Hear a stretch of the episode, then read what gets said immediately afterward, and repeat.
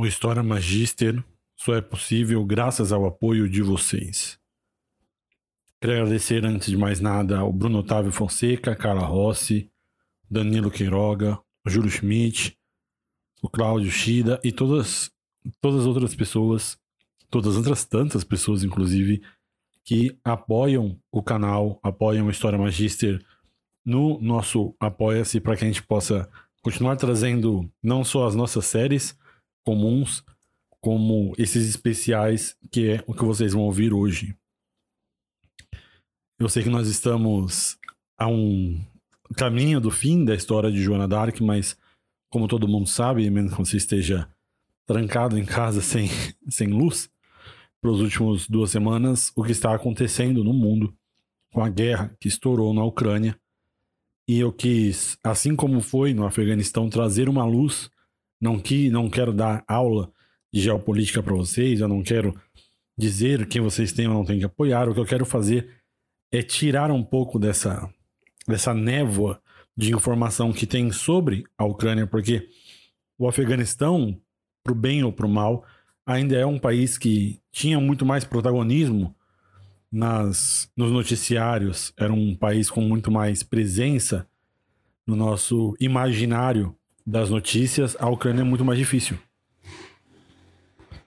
Então, eu quero trazer para vocês aqui um, uma breve história da Ucrânia, como assim como eu disse, da história do Afeganistão, para que vocês finalmente entendam um pouco mais, ou como eu sempre digo, no, no mínimo mais do que os jornalistas do G1, os jornalistas do Estadão, às vezes entendam qual é, o que é a Ucrânia, por que a Ucrânia está em eterno conflito com a Rússia e o que é que a Rússia quer da Ucrânia. Esse áudio que vocês vão ouvir agora foi tirado de uma live, da live que eu fiz no dia 25, lá no canal do História Magister no YouTube. Se você não é inscrito, por favor, vá lá no, YouTube, só procurar História Magister. Ou os links devem estar aqui embaixo, se você tiver no Spotify, esse tipo de coisa. E também por isso eu tô avisando, porque o áudio vai ser um pouco diferente, vai ser um pouco mais abafado, tá? Com o microfone diferente, é uma situação mais informal do que o podcast, digamos assim, uma live. Também quero pedir que vocês que estão ouvindo sobre esse curso da, da Revolução Francesa todo esse tempo, agora nós estamos quase na reta final do, da finalização das aulas, então eu peço que se você ainda não se inscreveu, se inscreva na nossa newsletter que é historiamagister.com/barra newsletter, mas o link também deve estar aqui na descrição de onde quer que você esteja ouvindo, para não perder nenhuma novidade nesse nosso curso sobre a revolução das revoluções, a grande revolução da história do planeta que é a Revolução Francesa. Então, sem mais delongas, deixo vocês com essa nossa breve história da Ucrânia, esse nosso episódio especial sobre esse país que não só está nos noticiários, mas faz parte intrínseca da história do povo eslavo.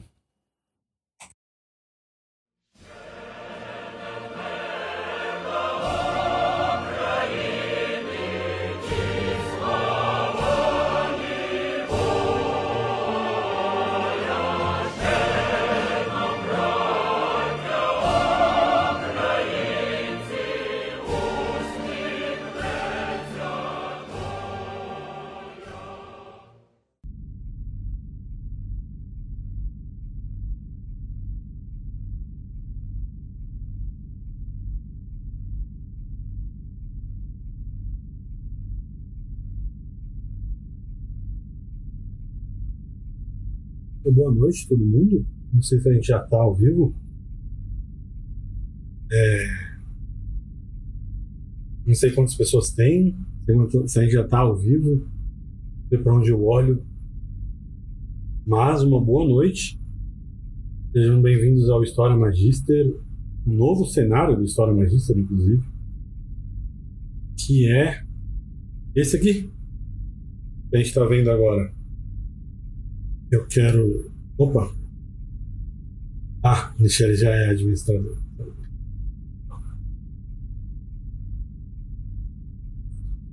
Hoje. Bom, sejam todos bem-vindos antes de mais nada. Eu sou o Edson, conhecido como Black Sheep. Se vocês estão aqui, eu imagino que vocês sabem do que, é que a gente vai tratar hoje, que é o, a história da Ucrânia. Eu eu estou meio perdido, porque, como vocês estão vendo aqui na minha volta, eu estou num cenário novo. Eu estou meio roubalhado ainda, faz tempo que eu não faço uma live. A última live que eu fiz, eu acho, foi justamente sobre a história do Afeganistão. Mas como isso é num cenário novo, faz tempo que eu não faço live, eu estou meio cru ainda disso tudo. Então, eu estou com, com raciocínio meio devagar, mas vamos ao que interessa já já. Vou esperar, vou marcar mais gente. Ah, acho que eu não consigo. Bom, quem aí tiver o acesso, não sei se a Bárbara está ao vivo, se a Michelle está com o acesso ao História Magista lá no, no, no Twitter, no, no, Instagram, posta lá para mim, por favor, chamando mais gente. É, se você não é inscrito, se inscreve aí, essas coisas assim, se inscreve, sei lá, dá like, compartilha, assim. E se você ainda não tem. Você não está inscrito na newsletter? Me desculpa. Se você está inscrito na newsletter, eu vou pedir para vocês se inscrever. Já vou dar o link para vocês. Mas antes, eu vou puxar algumas imagens para a gente. Já vou deixar elas aqui à mão. Algumas imagens que a gente vai precisar. É, pode mandar pergunta, deixar isso certo podem mandar perguntas. Aqui. Deixa eu ver se eu diminuo aqui, se funciona melhor.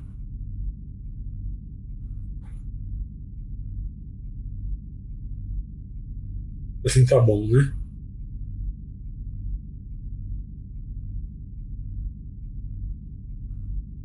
Essa região daqui é. É isso aí.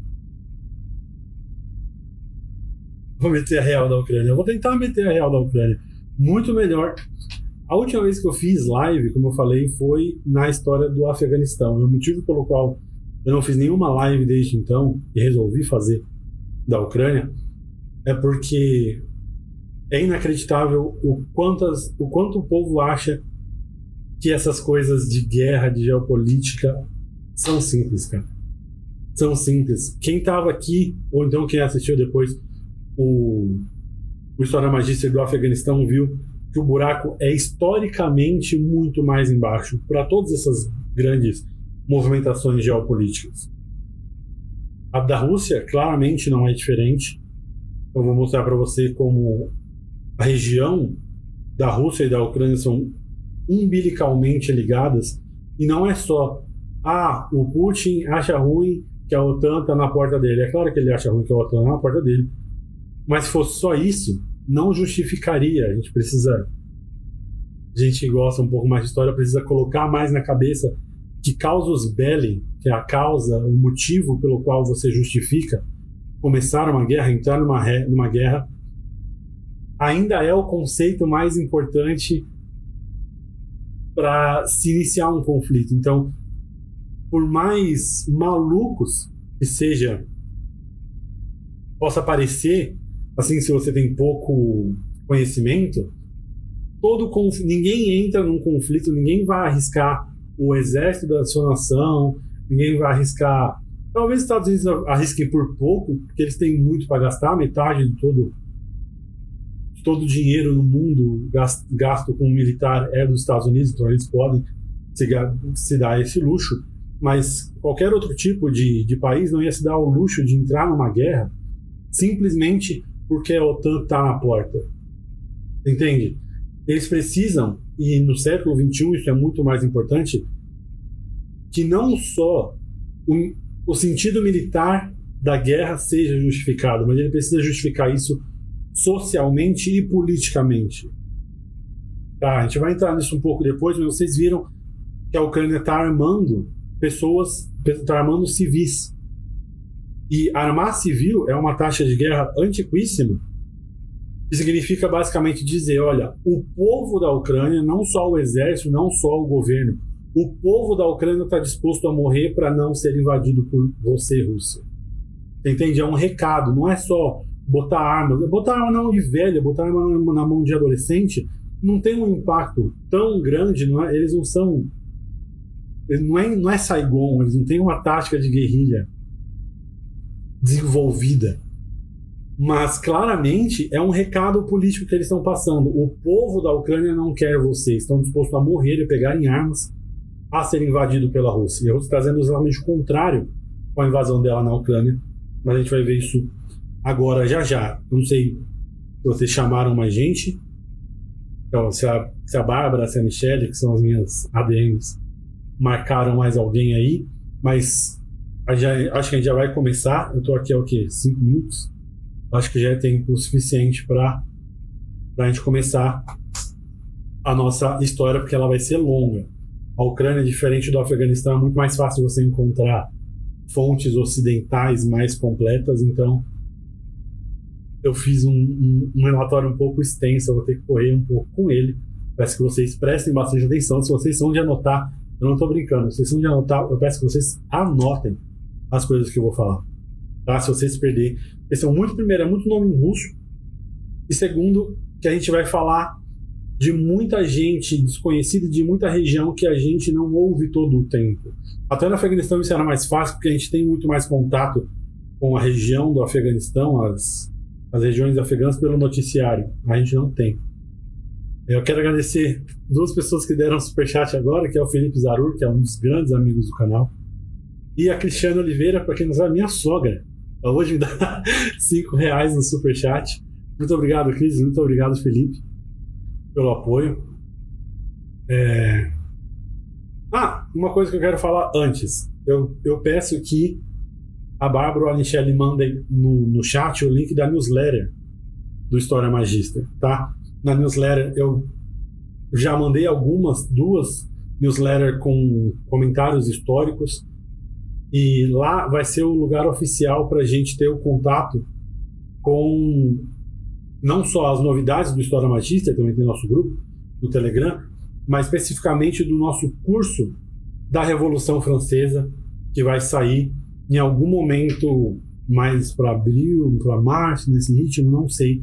Em algum ele está no forno. Eu estou produzindo os roteiros, eu estou desenvolvendo as aulas. Vai ser um curso completo. Eles vão ser, vai ser mais de 30 horas de aula Tá, 30 horas de, uma, de, um, de um assunto de história, é, e eu não estou brincando, é basicamente um curso, uma matéria universitária que eu vou dar sobre a Revolução Francesa. A Revolução Francesa é a revolução por excelência, ela é a revolução pela qual todas as revoluções são medidas. Então eu não tenho como fazer, por exemplo, uma aula, como estou fazendo agora, só de Revolução Francesa. Então, para isso eu vou cobrar, eu vou fazer um curso e se você quiser ter mais informação, quiser saber como vai ser esse curso, mais novidades quando, quando enquanto elas se desenvolvem, eu vou pedir para você se inscrever na nossa newsletter. É, então já vamos começar. E eu estou com essa parte de que é vamos aberta atrás. Eu já vou começar de novo. Como eu falei, se você for anotar, comece a anotar, porque a gente vai começar rápido, tá?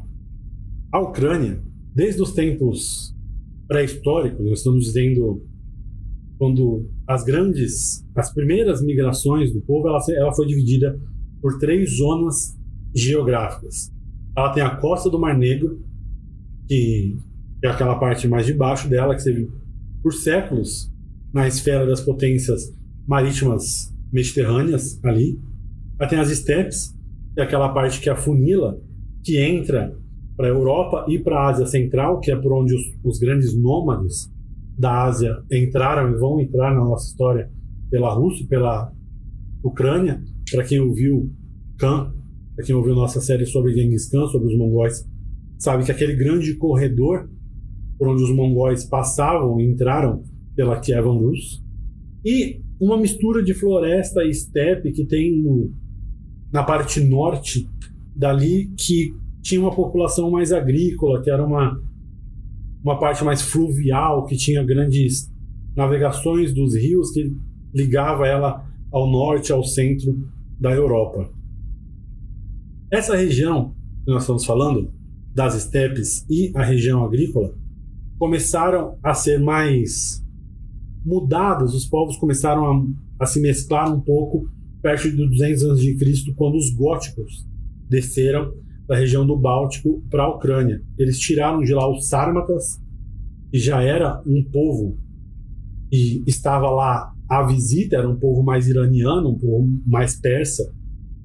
Mas o poder dos góticos foi, foram tirados cerca de 300, 375 depois de Cristo pelos hunos, famosos pelo líder, pelo Átila Huno, e no século 5 e 6 pelos búlgaros que vieram mais do leste da Ucrânia. Depois desse, dessa movimentação vieram as tribos germânicas, de novo, já fazendo outra propaganda do, da República Finita, sabem que era o poderio dessas grandes tribos germânicas que viviam andando pela Europa e elas chegaram lá. Então, quando elas estavam longe dos Cárpatos, um dos lugares onde elas se estabeleceram no século 5 e 6 foi a região da Ucrânia, depois outra parte foram, foram para os Balcãs, depois outra parte foi para o sul da Bielorrússia, enfim. Os eslavos, que eram essa, esse grande povo, essa amálgama, amálgama dos góticos, dos, dos germânicos, dos hunos, que poucos tinham ficado lá, eventualmente começaram a praticar a agricultura pecuária que os germânicos tinham trazido, e umas indústrias domésticas como fabricação de tecido, de cerâmica, e começaram a fazer alguns assentamentos. O primeiro e maior desses assentamentos se chamava Kiev, que era estava à margem direita do rio Dnieper. Eu vou mostrar para vocês aqui no mapa, esse o meu mouse aparece, mas esse rio Dnieper é o grande rio central da Ucrânia. E essa região aqui de Kiev, como vocês já devem ter, se vocês têm um pouco mais de, de curiosidade histórica, toda a grande cidade, principalmente um pouco mais antiga, mas até hoje, se nós vamos ver, desenvolve, desenvolveram ao, ao redor dos rios. Tá, no Egito, isso foi assim. E, sei lá, no Brasil, São Paulo, Rio de Janeiro, todos os lugares eram na, na, beira do rio ou na beira do mar. A água, obviamente, é muito importante para o desenvolvimento da civilização. E no, na Ucrânia, o rio Dnieper tem esse papel e Kiev era o grande assentamento da região ucraniana que nós estamos ainda estamos falando da parte pré-histórica, tá? Eu digo pré-histórica, nós já estamos no século VI. Ao longo dessa rota do rio Dnieper, o comércio e a grande movimentação, na verdade, era controlada pelos guerreiros verangianos, que no, no linguajar mais, mais asiático e europeu ficou como os vikings, os guerreiros verangianos, os guerreiros vikings. E nas suas fileiras dos guerreiros vikings, como eles estavam enriquecendo na região da Kievan, os, os seus filhos, os seus suas proles, que eram, ficaram mais estudadas assim que eles começaram a conquistar assentamentos, começaram a parar um, de viajar um pouco, de lá saíram as novas proles eslavizadas. Então, as culturas vikings na Europa elas foram cristianizadas e aqui elas foram eslavizadas. A cultura tomou a cultura de poder ficar, de poder estudar, de poder, ao invés de sair para caçar, e se enraizou nesses povos vikings e eles foram escravizados. E os varangianos eram chamados de Rus no, na língua desse povo de Kievan. Então, essa região que foi tomada pelos pelos vikings e eventualmente e eventualmente se mesclou com os eslavos e ficou chamada, conhecida historicamente por talvez a maioria do, do seu tempo, como a região da Kievan Rus, dos Kievs, dos eslavos, dos germânicos, dos góticos mesclados que viviam lá, e dos Rus, que eram os vikings que desceram e conquistavam essa parte, os varangianos. E a Kievan Rus é um território só. Para quem está tá conseguindo mesclar isso na cabeça, tá percebendo que são os grandes são, são os dois nomes dos nossos protagonistas de 2022.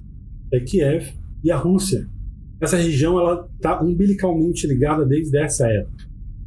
Tá? Durante o reinado de Volodymyr, ou Vladimir I, Vladimir o Grande, Vladimir o Grande, e depois seu, seu filho Yaroslav, foi quando essa região começou a florescer culturalmente. Foi o apogeu da Kievan Rus nessa, nessa primeira parte de, de milênio. Volodymyr adotou o cristianismo, batizou todos os, os integrantes de Kiev, e aí Rus, o Kiev Rus, entrou na órbita do cristianismo mundial. Tá? Com essa região era mais, mais ligada no cristianismo bizantino, que mais tarde, depois do grande cisma, ia se tornar o cristianismo ortodoxo. E a hierarquia da igreja foi estabelecida com o metropolita, metropolita de Kiev, é até hoje, se eu não me engano, mas com grandes diferenças, que era colocado pelo patriarca de Constantinopla. E aí surgiram novas artes, novas músicas, uma, uma língua nova, que é o eslavo da igreja antiga, que para quem não sabe, foi fundado, foi feito por Santo Cirilo e Metódio, por isso que o, o alfabeto dessa região se chama alfabeto cirílico, é um alfabeto que ele criou para poder evangelizar os povos das estepes eslavas. E toda essa, essa movimentação cultural, que eu passei muito rápido, obviamente, por cima, era promovida e paga e, sabe, colocada à frente por Yaroslav. Era o filho de Vladimir, o segundo grande é, rei sábio da região do Kievan Rus. Eventualmente, nós chegamos agora no, no, no segundo milênio e essa, esses grandes agrupamentos históricos, econômicos, étnicos, tribais começaram a perceber a fraqueza que eles estavam quando os tártaros, ou os mongóis, como nós conhecemos mais comumente, invadiram a região das estepes eslavas em 1220. Em 1240, a história está, acho que no terceiro episódio de Khan, eles devastaram toda a região de Kiev, mataram uma grande linhagem de príncipes russos, de príncipes é, eslavos, e acabaram, basicamente, com aquela região do jeito que ela estava. Óbvio que ela não acabou, mas eles destruíram a grande sequência de, de apogeu cultural que a região eslava estava vivendo. Perto do século XIV, então, nós estamos falando agora um pouco depois dessa invasão mongólica, os territórios ucranianos estavam sob três poderes, estavam divididos entre três poderes estrangeiros a Horda Dourada, que era a sucessora ocidental, digamos assim, ocidental, né, da Mongólia. Mais para cá, do Império de Genghis Khan, o Grão-Ducado da Lituânia, um dos grandes poderes do, do, da Idade Média dessa, dessa região, e o Reino da Polônia. Tá? Ao longo de três séculos do domínio lituano e polonês dessa região mais para cá, eu quero voltar no mapa, tá? Eu sei que eu tô eu tô falhando um pouco com o mapa, mas eu não tive tempo de separar muitos mapas, mas eu vou colocar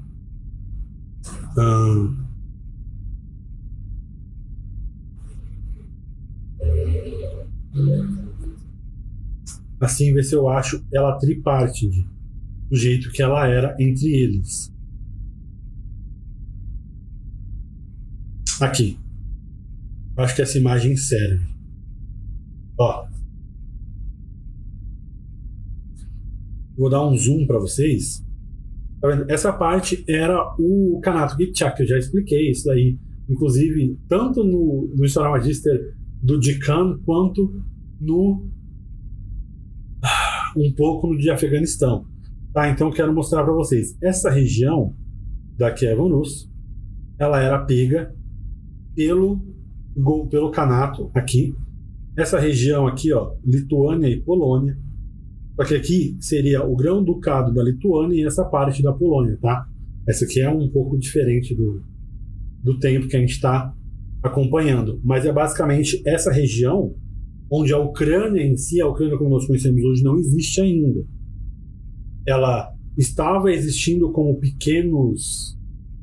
É, pequenas tribos, pequenos condados principescos e tomou um, um cacete homérico dos mongóis descendo dali e depois foi dividido entre a Lituânia, a Polônia e o, a Horda Dourada o, o Canato. E eu, agora que eu abri aqui, deixa eu ver se alguém falou alguma coisa no chat, não falou. Boa noite, Renata Brook. Sei que você é também uma grande apoiadora da Michelle. Então, muito obrigado por ter vindo por ela. E vou continuar. Então, ok. Espero que vocês tenham conseguido pelo menos ler ali no mapa. Se vocês não, não sabem de cabeça hoje onde é a Ucrânia, acabei de perceber que talvez vocês precisem saber.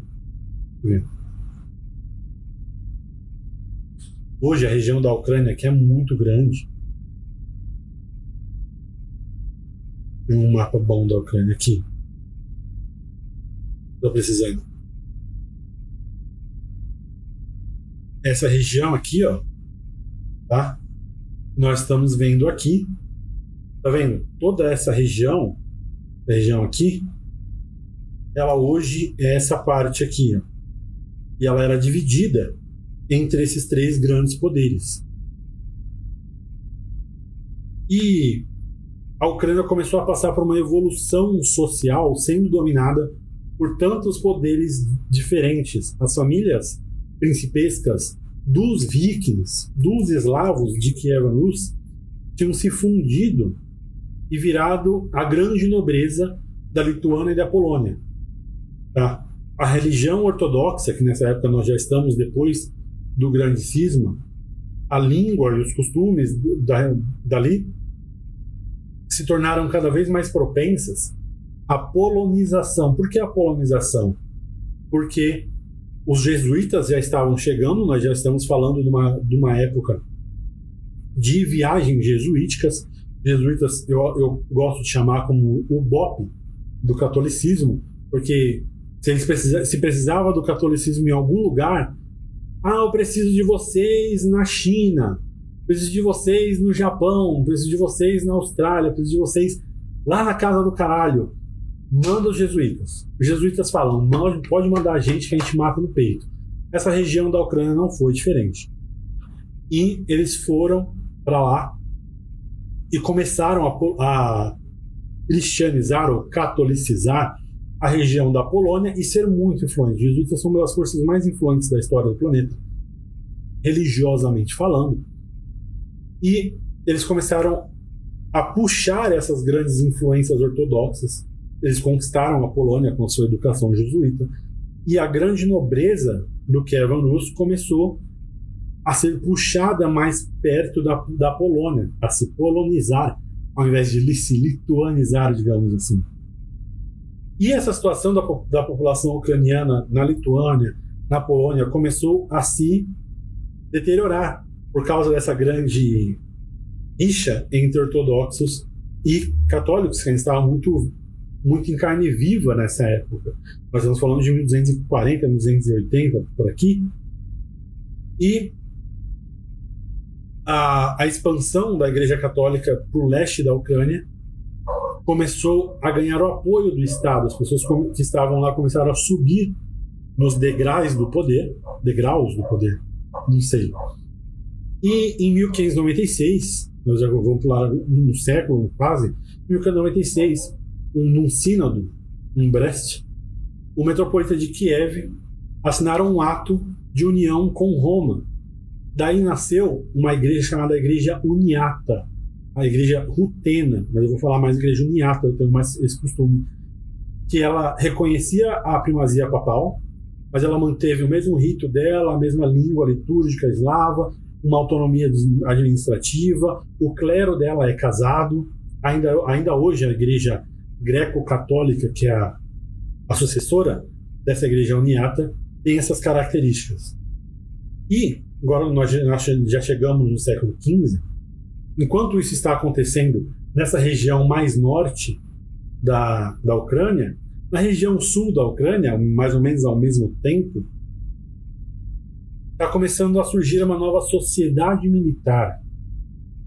Uns homens chamados os cossacos, em turco, os cazaques, que eram os homens livres, os homens aventureiros, os homens sem amarra, nessa região mais influenciada pelo Império Otomano, aqui no sul da Ucrânia.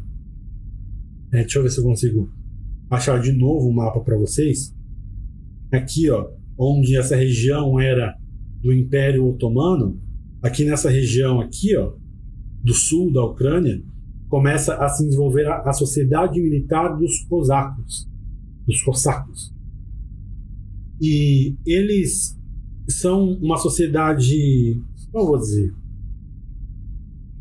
uma sociedade democrática que surge espontaneamente no sul da, da Ucrânia, que eram homens que simplesmente se juntavam para caçar, para pescar, para coletar mel, e eles não faziam isso da vida deles, eles faziam isso sazonalmente.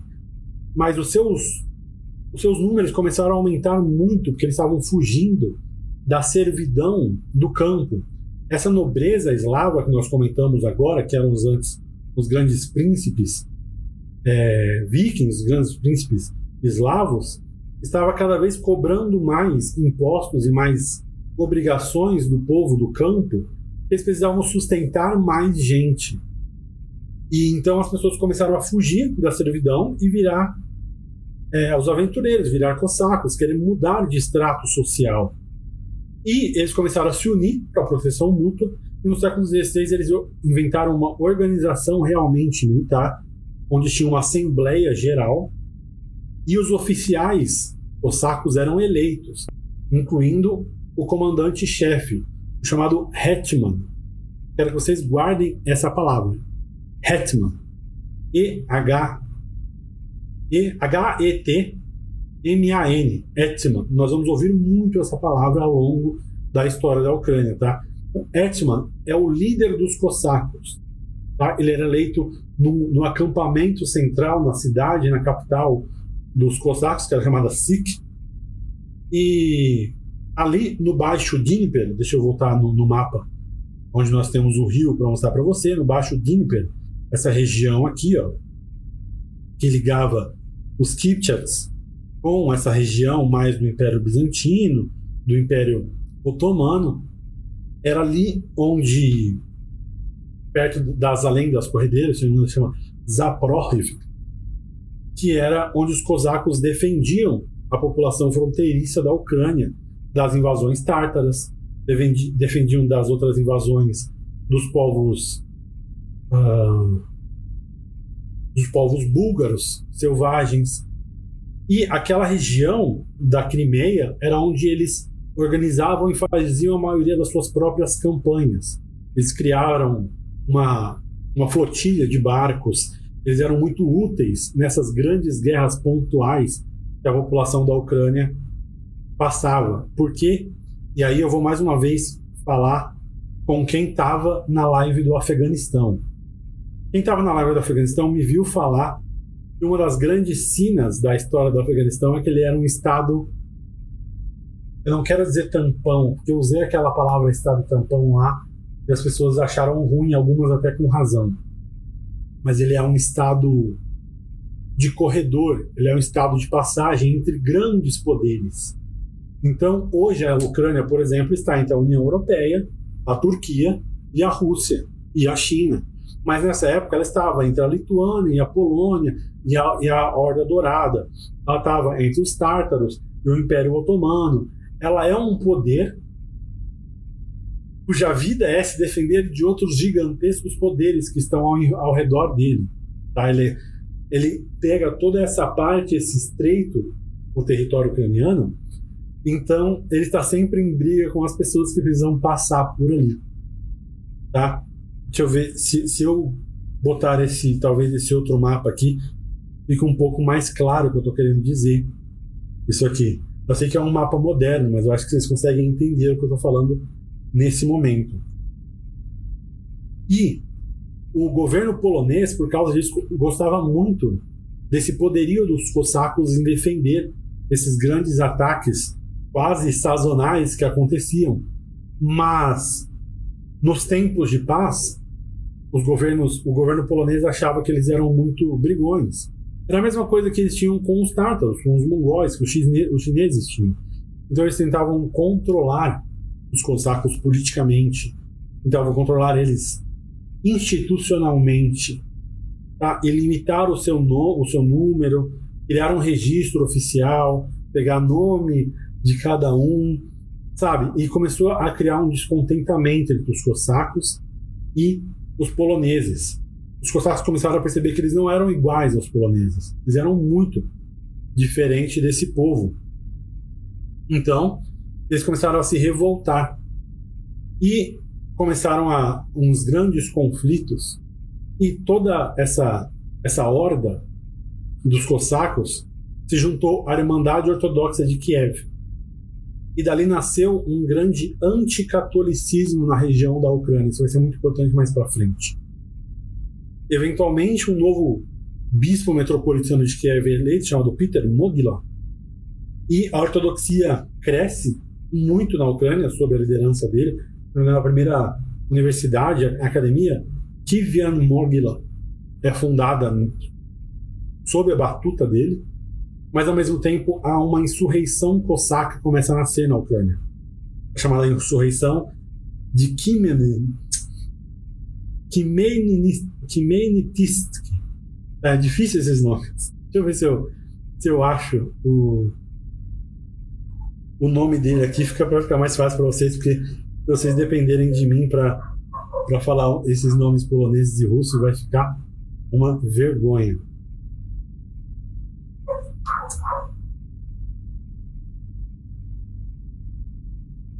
Este homem aqui, ó.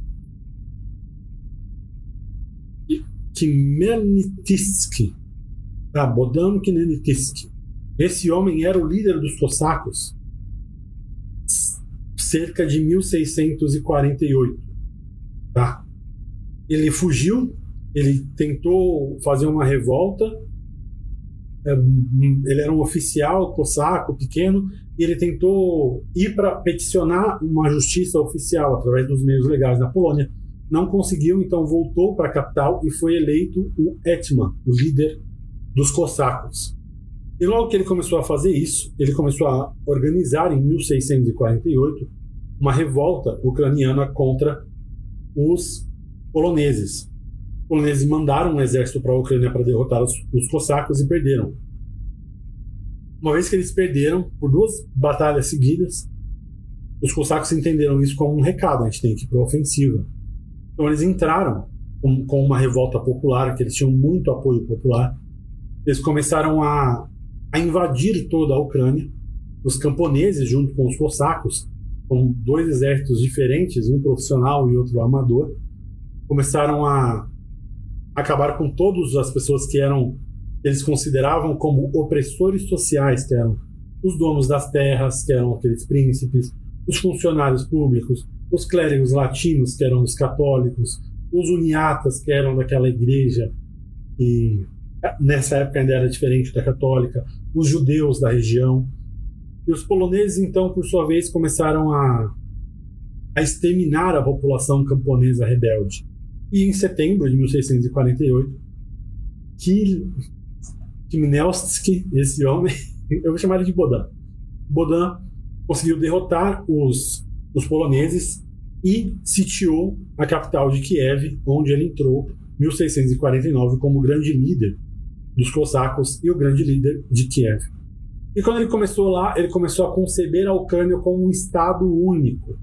Tá? E por que, que esse homem é tão importante? Por isso eu, eu quis puxar o, a imagem dele para vocês, principalmente o nome, o nome está me fugindo muito. Mas esse homem foi o primeiro homem a sonhar com um Estado ucraniano fixo, como nós conhecemos hoje. Porque antes, como eu falei, a Ucrânia era um povo dividido em vários territórios, poloneses, lituanos, tártaros, às vezes otomanos, às vezes russos. Então esse homem foi quem sonhou com o Estado ucraniano. E ele começou então a fazer um sistema de governo, um sistema de finança, dividiu em estados, criou a administração local. Ele começou a, começou a tentar dividir o território com os poloneses, negociar. Mas no Tratado de Zibrov, é Zibrov? Deixa eu ver. Isso. Tratado de Zibirov, em agosto de 1649, ele foi expulso nós digamos assim, porque os cossacos viram que ou acharam que esse esse acordo não foi tão bom quanto poderia ter sido. E aí vem o sucessor de Khmelnytsky, que é um homem chamado Ivan Vyhovsky. Então ele rompe com o grande poderio satélite dessa época de, da Ucrânia, que era Moscou, e nós estamos falando 1650, e tentou concluir um novo tratado com a Polônia para tentar constituir um Estado ucraniano. E aí ele ia fazer um grão-ducado autônomo de Rus, ia se unir a Polônia e a Lituânia como um membro igual tripartite. Entendeu? Como se fosse uma mini uma mini União Europeia entre Lituânia, Polônia e esse novo Estado ucraniano que seria o Grão-Ducado Autônomo da Rus, o nome. Os magnatas poloneses odiaram eles tivessem de dividir território com os cossacos, que eles odiavam, os cossacos odiaram que eles tinham que dividir o território dele com os poloneses e Moscou odiou porque eles, eles foram deixados de lado na negociação, como se eles fossem pouco importantes, porque o tratado anterior nunca tinha sido implementado, o tratado que eles tinham colocado muita boa vontade. Então, esse Vyhovsky saiu da Hetmancia, a presidência, ele era o Hetman, eu falo Hetmancia na minha cabeça, e fugiu de lá para a Polônia, onde ele era bem visto entre algumas das classes. E depois de Vyhovsky vem uma, uma era da Polônia no século XVII no começo do século XVIII que os historiadores chamam de a ruína ucraniana. Tá? Era um caos generalizado, as tensões entre os oficiais cossacos, porque eles tornaram uma classe hereditária de latifundiários, então eles andavam e matavam e faziam das suas terras e, e se tornaram, junto com o campenizato, a grande oferta de mão de obra ucraniana. Então eles começaram a tomar de sequestro toda a produção de comida da região. Outros líderes cosacos, outros etmas, começaram a surgir e começaram a cair nas esferas de influência polonesa, nas esferas de influência russa. Então, em 1667, a Ucrânia foi dividida em três. Eu quero mostrar aqui para vocês. Uh, a trégua de Andruzovo. Andruzovo Treaty. Eu quero mostrar para vocês como ela foi dividida. Eu não vou achar aqui. Bom, enfim.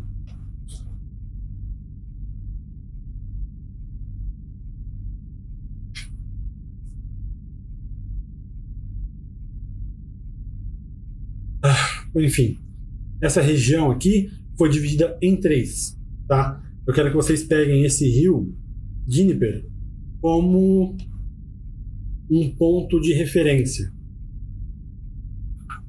para o que a gente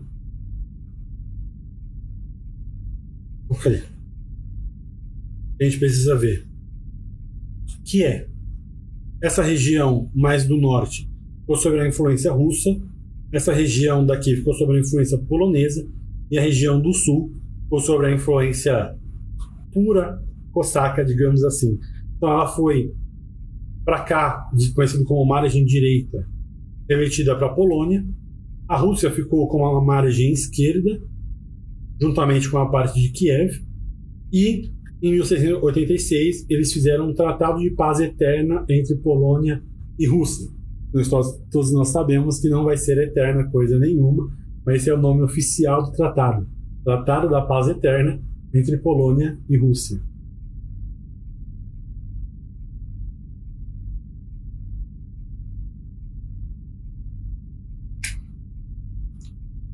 Agora, o Estado ucraniano tinha acabado de nascer.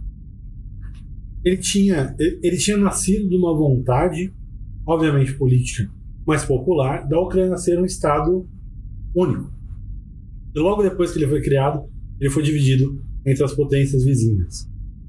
É óbvio que isso não ia ficar por isso. Então, o chefe, o Hetman, da margem direita, chamado Petro Doroshenko, ocupou a margem esquerda polonesa e tentou recriar um Estado ucraniano unificado sobre a proteção, sobre a vassalagem do Império Otomano. Tá? Puxando mais para essa parte do sul. E o Império Otomano disse: ok, eu quero essa região, quero me meter com a Rússia e com a Polônia. E eles invadiram militarmente, interviram militarmente, acho que é a palavra mais direta para dizer, em 1672. Então eles anexaram a parte da Podólia com a província otomana por 25 anos, se não me engano.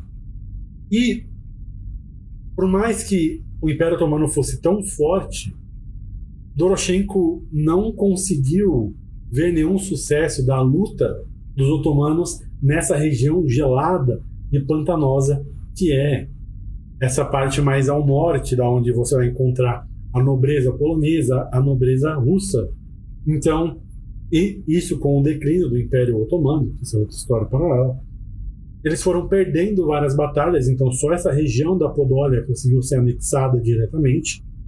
E a fuga do povo da margem direita para a margem, margem esquerda, então do, do lado polonês para o lado russo, começou a ser muito forte. Eles estavam fugindo do, da influência otomana, estavam fugindo da influência de Petro Doroshenko. Então ele abdicou do, do seu poder e com a queda, com o declínio do poder otomano na Europa, Podólia voltou para a Polônia. E nós agora temos dois duas Ucrânias, a Ucrânia esquerda e a Ucrânia da direita, a Ucrânia polonesa e a Ucrânia russa.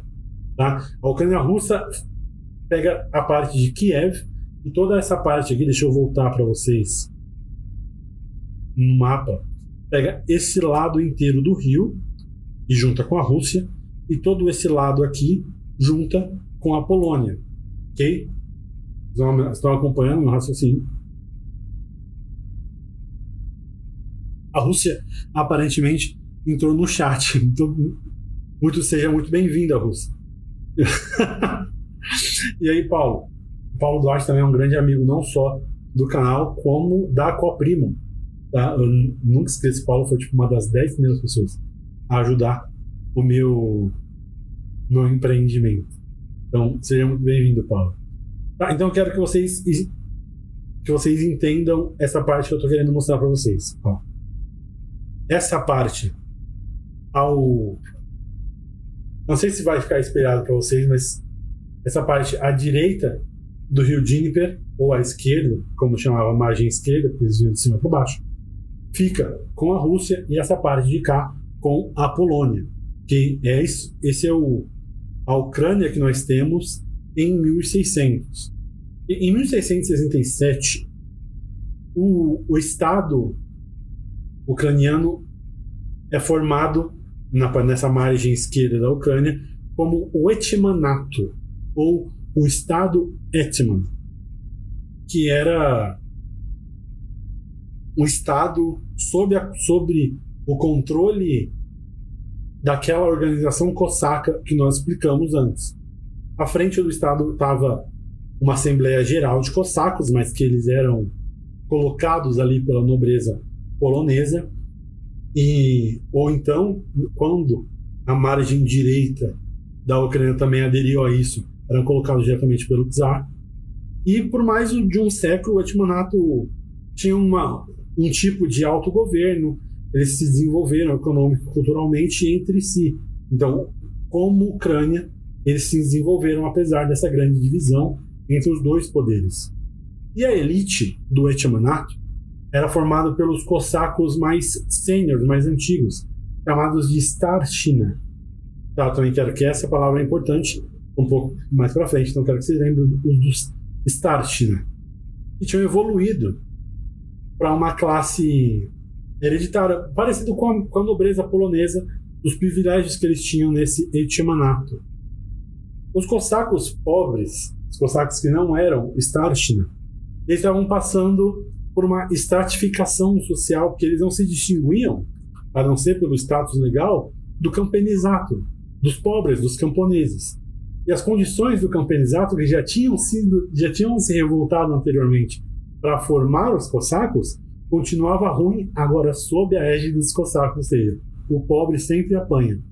Dessa vez os pobres estavam apanhando sobre os cossacos, sobre os poloneses, sobre os russos, porque as obrigações cresciam, as obrigações de servidão, mas junto com os impostos, junto com as obrigações dele, junto com o senhor feudal, eles recebiam muito pouco em troca.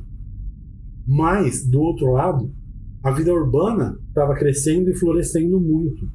As grandes cidades, como por exemplo Kiev, tinham alto governo municipal, então eram como se fossem os antigos principados, os antigos protetorados do começo da fundação da Ucrânia.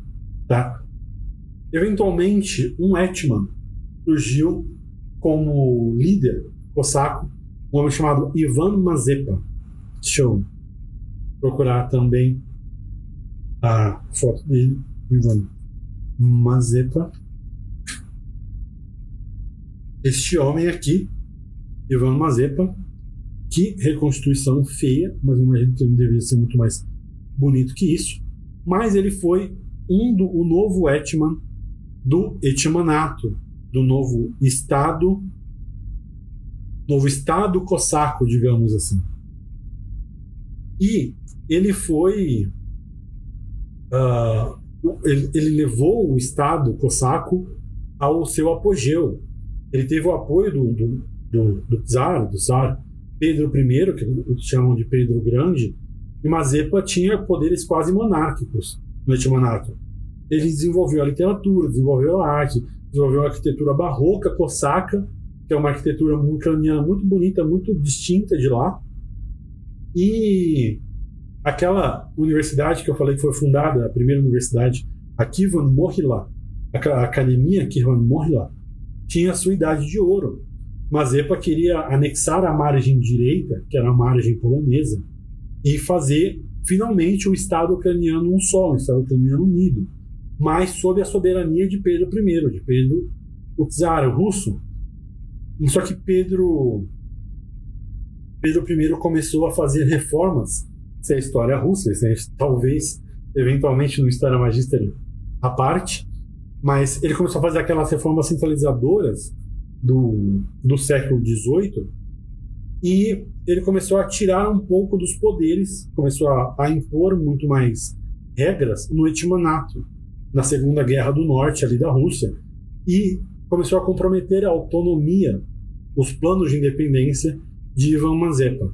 Então, Ivan Mazepa o que fez? Ele começou a fazer alianças com os outros aliados que ele tinha ali por perto.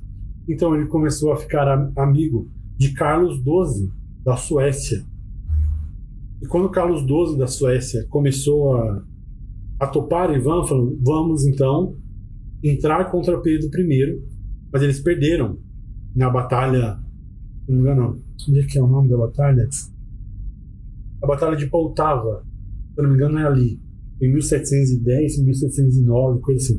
Acho que a Batalha de Poltava, em que eles perderam contra as forças russas e Ivan Mazepa fugiu e morreu em exílio.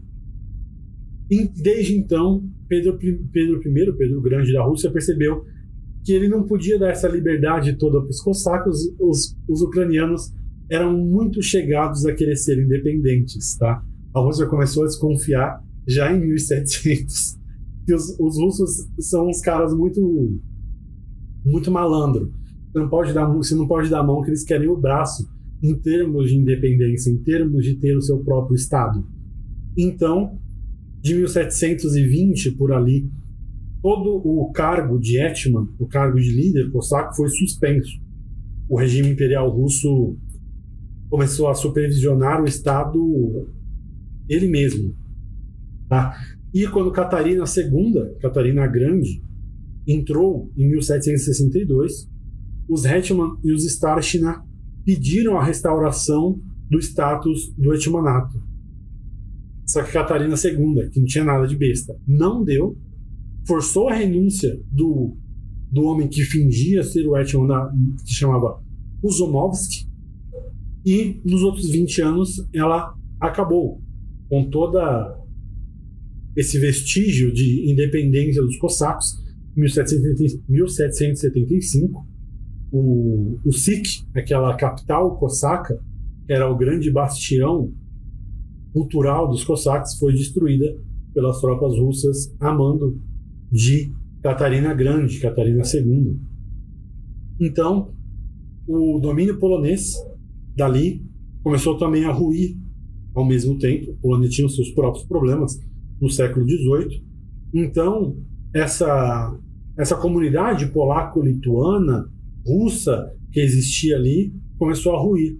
Então, a primeira partição, a parte da Galiza, foi para a Áustria, os Habsburgo, e o resto foi toda para a Rússia, toda a margem direita e a Volínia oriental foi toda para a Rússia. E agora, a Ucrânia, 90% da Ucrânia, está sob domínio russo a partir do, do século XVIII, no final do século XVIII, começo do século XIX, a Ucrânia está inteirinha sob o domínio imperial russo. Okay? O Etmanato e a Slobda Ucrânia são os dois grandes estados que são abolidos nessa grande divisão. Tá? Eu quero, quero que vocês lembrem, eu já falei para vocês lembrarem do, do nome Etmanato. Eu quero que vocês lembrem agora desse nome aqui, Slobda Ucrânia. Okay? Slobda Ucrânia é essa região, historicamente é essa região aqui do norte da Ucrânia. Mas mais importante do que isso, ela é a região. Ela é uma ideia. Ela é uma ideia da, da Ucrânia livre. Ok? Se eu não muito me engano, aí se alguém fala russo no chat, eu vou pedir para para me corrigir, mas se eu não muito me engano, Slobda, a palavra Slobda significa livre. Então acho que Ucrânia livre é a tradução de Slobda Ucrânia. Okay? Mas essa região, historicamente, nós estamos falando, é a Slobda Ucrânia e o resto que nós estávamos citando, as outras duas margens, eram o, o Etmanato. Okay? Então, nessas anexações, os, o, o, a Rússia dividiu, dividiu a Ucrânia em províncias regulares, que, se não me engano, na, na época chamavam gubernias, que eram governos, eram estados pequenos que eram administrados por governadores apontados diretamente pelo governo em São Petersburgo. E a, a Ucrânia, mais uma vez, começou a passar por desenvolvimentos sociais, que ela estava ocupada por uma cultura muito forte. Então, eles começaram a adquirir alguns costumes, não exatamente costumes do dia a dia, mas costumes políticos russos. Primeiro, os poloneses que já acabaram de perder o, sua, o seu status de, de nobreza com essa anexação pela Rússia, ganharam um equivalente à nobreza na Rússia. Então, os, os, os etmans antigos, os cossacos, os starshina, que eram a nobreza dos cossacos, viraram a grande uma grande parte da, da nobreza russa entraram para o serviço imperial, alguns ganharam cargos mais altos no governo, e através de casamentos, serviços governamentais, toda a nobreza ucraniana se tornou aos poucos russificada. Tá? Como aquela nobreza anteriormente tinha sido polonizada, a nobreza eslávica, a nobreza viking tinha sido polonizada aos poucos, agora a nobreza cosaca estava sendo russificada através desse grande movimento de, de política, de distribuição de terra, de movimentos territoriais. Muita gente sai da Rússia para adquirir terra na, na Ucrânia. Mas essas reformas que o governo russo começa a pensar para a Ucrânia, ó, talvez a gente precisa liberar mais trabalho na terra. A gente precisa desenvolver industrialmente a Rússia, a Ucrânia, na verdade, desculpa. E então o governo russo começa a marcar o leste da Ucrânia, mais especificamente a região da bacia do rio Donetsk. Deixa eu ver se eu consigo achar aqui para vocês. Hum, de novo. Cadê a região de Donetsk aqui? Ok?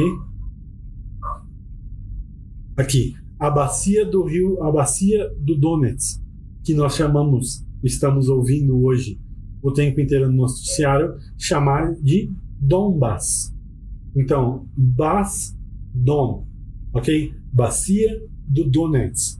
É o Donbass em russo. E essa região do Donbass é escolhida pela Rússia para ser a grande região desenvolvida industrialmente no, no século XVIII, no, no século XIX, mil perdões, no século XIX. Então, a indústria metalúrgica, outras indústrias que vêm do Império Russo para cá, a população ucraniana começa a sair da terra, começa a sair da, da produção agrícola para entrar nessa, nessa nova produção que para a Rússia, para a Ucrânia era novo. Começa a se tornar, começa a existir grandes ilhas onde existem metalurgias, por exemplo, ou grandes indústrias que o governo russo traz para desenvolver a Ucrânia.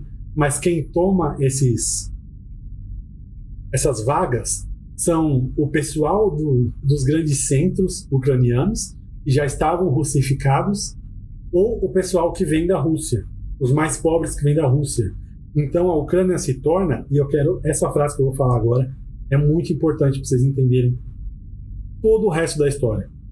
A Ucrânia se torna, a partir do desenvolvimento da região de Donbas, quando o Império Russo toma o, o controle da Ucrânia, elas se tornam ilhas, metrópoles, ilhas russificadas ao redor de um mar ucraniano.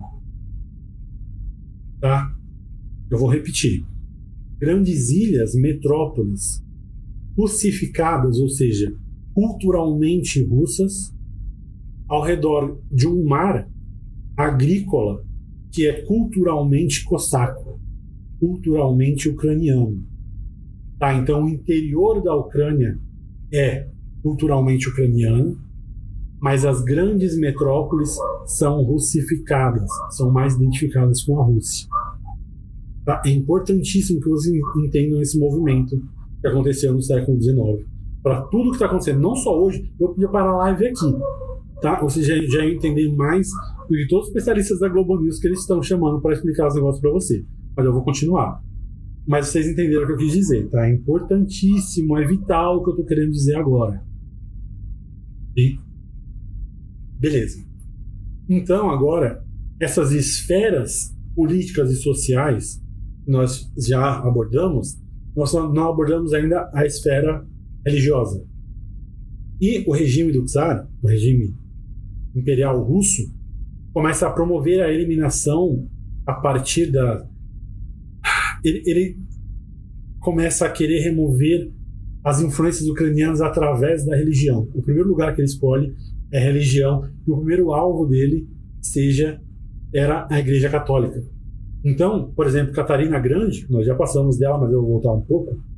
Ela lançou um programa governamental de conversão dos, dos, do clero da Igreja Católica, que na época chamava Igreja Uniata. Então, em 1839, a, a metrópole Uniata ela é abolida, tá? Aquela união que aquela coisa que eles assinaram falando da primazia, reconhecendo a primazia papal, que basicamente colocavam eles em pé de igualdade com uma, uma divisão da Igreja Católica em qualquer lugar do mundo, é tida nula e sem efeito pelo, pelo governo imperial. Os uniatas são absorvidos pela Igreja Ortodoxa Russa, e essa sim era alinhada com o governo. Mas o, e o, o clero que não queria se tornar ortodoxo era punido, era preso, ele era morto, ele era perseguido. A igreja ortodoxa russa, eu não estou criticando, tá? Eu não estou querendo entrar em, discuss em discussão religiosa aqui. Estou dizendo um fato histórico.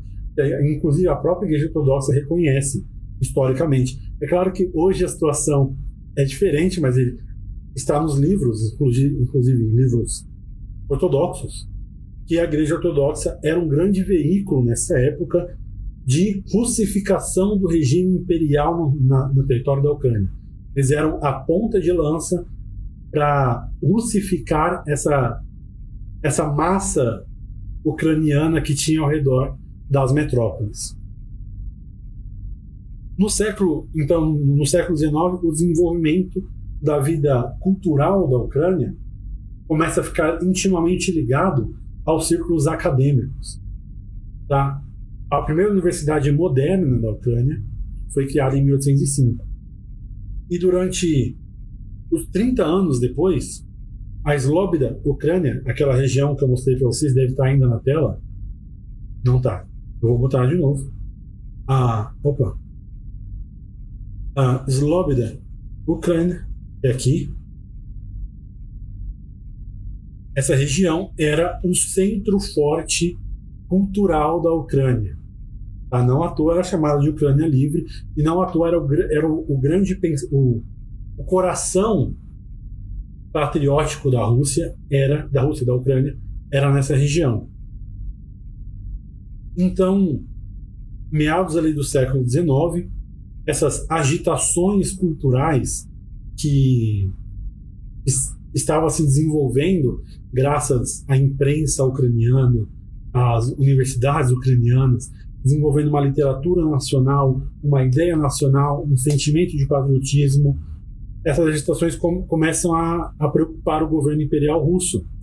Então, os ucranianos eram uma subdivisão, se é, uma, se é o registro, se a terminologia oficial, se eu não me engano, por favor, não me citem na prova do Enem, mas se eu não muito me engano, até hoje, oficialmente para o governo russo, a Ucrânia é uma subdivisão ou uma tribo russa. Eles são pequenos russos, tá? Que eles foram arrancados da unidade da Rússia pelos mongóis e pelos tártaros e depois foram apropriados pela influência da Polônia, mas eles são historicamente russos, historicamente eslavos. É assim que o governo imperial da Rússia os via no começo do século XIX e é assim que o governo russo é grande parte do discurso, vocês que acompanham um pouco mais a fundo, que vocês querem ouvir como, por exemplo, o Putin está descrevendo a invasão dele na região de, de Donetsk, na, na região da, da Crimeia, lá nos anos 2000 e tanto. Ele sempre diz isso, os ucranianos são russos. Os ucranianos são, historicamente, são culturalmente russos. Ok? E Nessa, nessa época, já em 1860, isso já era uma preocupação russa. Então, o ministro da época, o ministro do interior, o ministro da cultura, eu acho que é o ministro do, interior, chamava Pietro Valev, ou Pedro Valev, baniu todas as publicações do ucraniano, toda a importação de livro em língua ucraniana, todas as leituras públicas de livro ucraniano, proibiu de se ensinar ucraniano, proibiu de se fazer performance em ucraniano. Você não podia ensinar nada em ucraniano. Então, no, no, começo do, dos anos 1900, no começo do, do século 20, apenas 13% dos ucranianos fora das metrópoles, ou seja, dos ucranianos não russificados, eram alfabetizados. 13% em 1900. Até para nosso para nossa situação aqui meio brasileira, isso é um, um número muito esquisito, tá? E o governo, o governo ucraniano se viu forçadamente é, num mar de informações russas que a maioria deles não sabia codificar. E a repressão do, do czar e o caráter ainda que era muito vou chamar de pré-moderno, rural, da sociedade ucraniana impedia o nascimento do movimento político nacional, do movimento patriótico ucraniano, ok? Porque onde isso podia se desenvolver era russificado. A sociedade rural, a sociedade realmente ucraniana, não tinha como desenvolver um movimento político. Na segunda metade do século XIX, algumas sociedades secretas nas metrópoles começaram a nascer, uma delas chamava a Irmandade de São Cirilo e São Metódio. Como citei anteriormente, São Cirilo foi quem escreveu o alfabeto cirílico, é o alfabeto que nós conhecemos hoje como russo, para evangelizar essa região. E essas comunidades, essas grandes irmandades secretas, sociedades secretas começaram a ser perseguidas. E tudo o que era originalmente associado a Kiev, tá? culturalmente, historicamente associado a Kiev, começou a ser repelido, começou a ser pisado pelo governo imperial russo.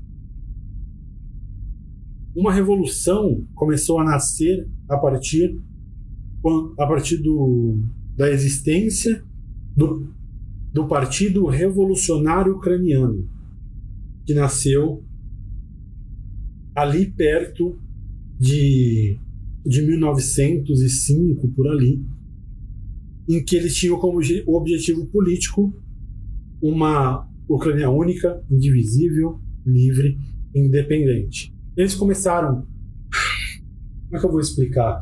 A gente não teve nenhum paralelo disso no Brasil. O Brasil ele é um, ele é um país em que não existe nenhuma sociedade secreta que tenha nascido no Brasil. Tem uma, tem uma sociedade secreta estrangeira que, tem, que teve grande influência no Brasil. Mas a sociedade secreta brasileira é muito difícil. Mas o que eles faziam? Eles publicavam esses grandes manifestos deles sem aparecer em público. Então essa coisa começava a rodar no boca a boca, ou como panfletos distribuídos. Ah, você achou um, você sabe alguém que tem, mas ninguém sabe de onde veio. E eventualmente, em 1905, essas ideias da Ucrânia única, indivisível, livre, independente, começou a gerar greves de trabalhadores camponeses e alguns industriais na região da Ucrânia, mais para o interior. E essa autocracia czarista que estava no comando da Ucrânia se tornou uma monarquia semi-constitucional. Eu quero dizer, eles não eram independentes, mas eles eram autorregulados. O governo russo queria que o ministro do interior desse um jeito na, na ucranização, da, na russificação da Ucrânia, me desculpas, mas eles deixavam a Ucrânia se autogovernar. Então, eventualmente, com essas greves, o governo russo começou a se preocupar com, com a, a, a, falta de produção de comida, com a falta de produção metalúrgica, e ele esqueceu dessa luta cultural. Então, quando a proibição da publicação em língua ucraniana expirou, eles esqueceram, eles esqueceram não, eles resolveram não renovar para não colocar mais lenha nessa fogueira. Então, o, a erudição explodiu. A, essa grande produção popular da ideia ucraniana, os empreendimentos populares, obviamente continuaram pequenas, mas começaram a aumentar exponencialmente porque essa proibição tinha expirado. E quando, quando a, Ucrânia estava começando a decolar enquanto Ucrânia, nós chegamos na Primeira Guerra Mundial. Nós estamos agora em 1914 e a Rússia, quando eu falei que ela tinha problemas maiores do que a situação da Ucrânia, é porque ela estava em briga com a Áustria-Hungria. 1 de agosto de 2014, eles começaram o início das hostilidades e eles começaram a puxar culturalmente a Ucrânia uma para cada lado. Tá? No Império Russo, as publicações ucranianas voltaram a ser suprimidas. Tá? E as forças russas começaram a avançar para a Galícia, que, como eu falei anteriormente, eu vou voltar aqui para vocês. A Ucrânia é, infelizmente, um estado onde a Rússia, que é um país um pouco chegado em briga historicamente, precisa passar para fazer todo tipo de briga que ele, que ele quer ter com a Europa, todos os outros poderes da Europa. Ele, a Ucrânia é um, uma das grandes discussões que tem hoje é que a Ucrânia é a porta da OTAN. É óbvio que a Ucrânia é a porta da OTAN, porque a Ucrânia é a porta da Europa. Da Ucrânia para trás é a Rússia da Ucrânia para frente é a Europa, culturalmente falando. E a Rússia diz que a Ucrânia não é a porta da Rússia, a Ucrânia é russa. Então a Rússia sempre disse que ela sempre está em fronteira com a Europa. O termo Eurásia nasceu e até hoje é usado como por ideólogos como, por exemplo, o Dugin, porque eles dizem que a Rússia está no meio praticamente da Europa, através da Ucrânia, através de Belarus, às vezes alguns outros doidos ainda dizem pelo sul da Polônia e pela Eslováquia. Tá? Esse termo Eurásia é usado por causa disso, por causa dessa disputa cultural entre, entre a Ucrânia e a Rússia e a Europa. Essa influência que os dois caras pegavam, assim. E, voltando, não sei se o mapa está certo na tela, mas o Império Russo começa a suprimir a atividade cultural ucraniana de novo e começa a executar as pessoas por desconfiança de simpatia pró-austríaca. E a Áustria faz a mesma coisa, começa a matar ucranianos por simpatia, por suspeita de simpatia pró-Rússia. Então a coitada da Ucrânia se viu na Primeira Guerra Mundial rasgada no meio. Eles proibiram a língua ucraniana, os dois lados, fecharam instituições e a Rússia, em especial, começou a se preparar para liquidar a Igreja Greco-Católica. Porque a Igreja Católica é uma, uma das grandes pedras do sapato da Rússia há muito, muito tempo. Porque quando, depois do cisma, nós já abordamos isso aqui, eu só estou fazendo uma revisão, que agora vocês já são, já podem repassar isso, ou podem até falar comigo, porque quando o cisma se deu, a Rússia muito inteligentemente viu que a Igreja Ortodoxa Russa podia ser uma instituição cultural russa. Então, ao espalhar a religião, ela espalharia automaticamente os valores russos. E a Igreja Católica, dentro do território ucraniano, nunca reprimiu isso, ela espalhava os valores católicos, que, ao olhar do russo, são valores ocidentais, valores europeus. Então, eles mataram a Igreja Rutena, mataram a Igreja Uniata e agora estavam se preparando para matar a Igreja Greco-Católica, que é a herdeira da Igreja Rutena e da Igreja Uniata. A campanha de, de russificação foi tão forte que ela só foi mudar, a chave só foi mudar, infelizmente, é, para mim, para pior, por mais que por cima pareça melhor, na Revolução Russa em 1917. No governo provisório russo, tá? a Revolução Russa é um dos assuntos mais complexos do planeta. Aqui eu quero fazer um adendo. Eu não tenho como explicar, eu sei que eu sei que eu já falei isso várias vezes, mas por exemplo, a história da Rússia eu sempre coloco aqui breve história da Ucrânia. Eu coloquei no, no Afeganistão, breve história do Afeganistão. Por quê? Porque é muito complexo analisar esse tipo de coisa. E mais complexo do que analisar um, a história de um ponto fixo é analisar a história de revoluções. Eu, no História Magister, vou fazer um curso de Revolução Francesa. Tá? A Revolução Francesa é a grande revolução da história. Ela é a medida pela qual todas as revoluções são medidas. A Revolução Russa queria terminar o que a Revolução Francesa não começou, não terminou. Ela começou e não terminou. Eu vou fazer um curso disso no História Magister. Se vocês têm interesse em participar do curso, vocês podem ou apoiar no, no nível de mais de 100 reais no Apoia-se, é apoia.se barra História ou vocês podem se inscrever na minha newsletter, historiamagister.com barra newsletter, para ver quando o carrinho da, da Revolução Francesa vai ser aberto. Eu não quis abrir esse parênteses para poder fazer minha propaganda, apesar de que, eu, de que eu já fiz, mas é porque revolução, revoluções, são os grandes carros-chefes culturais da geopolítica mundial. Eu não estou dizendo, por exemplo, da Argentina específica, da, sei lá, da Lituânia específica, não. Eu digo, as rodas do mundo giram através de revoluções.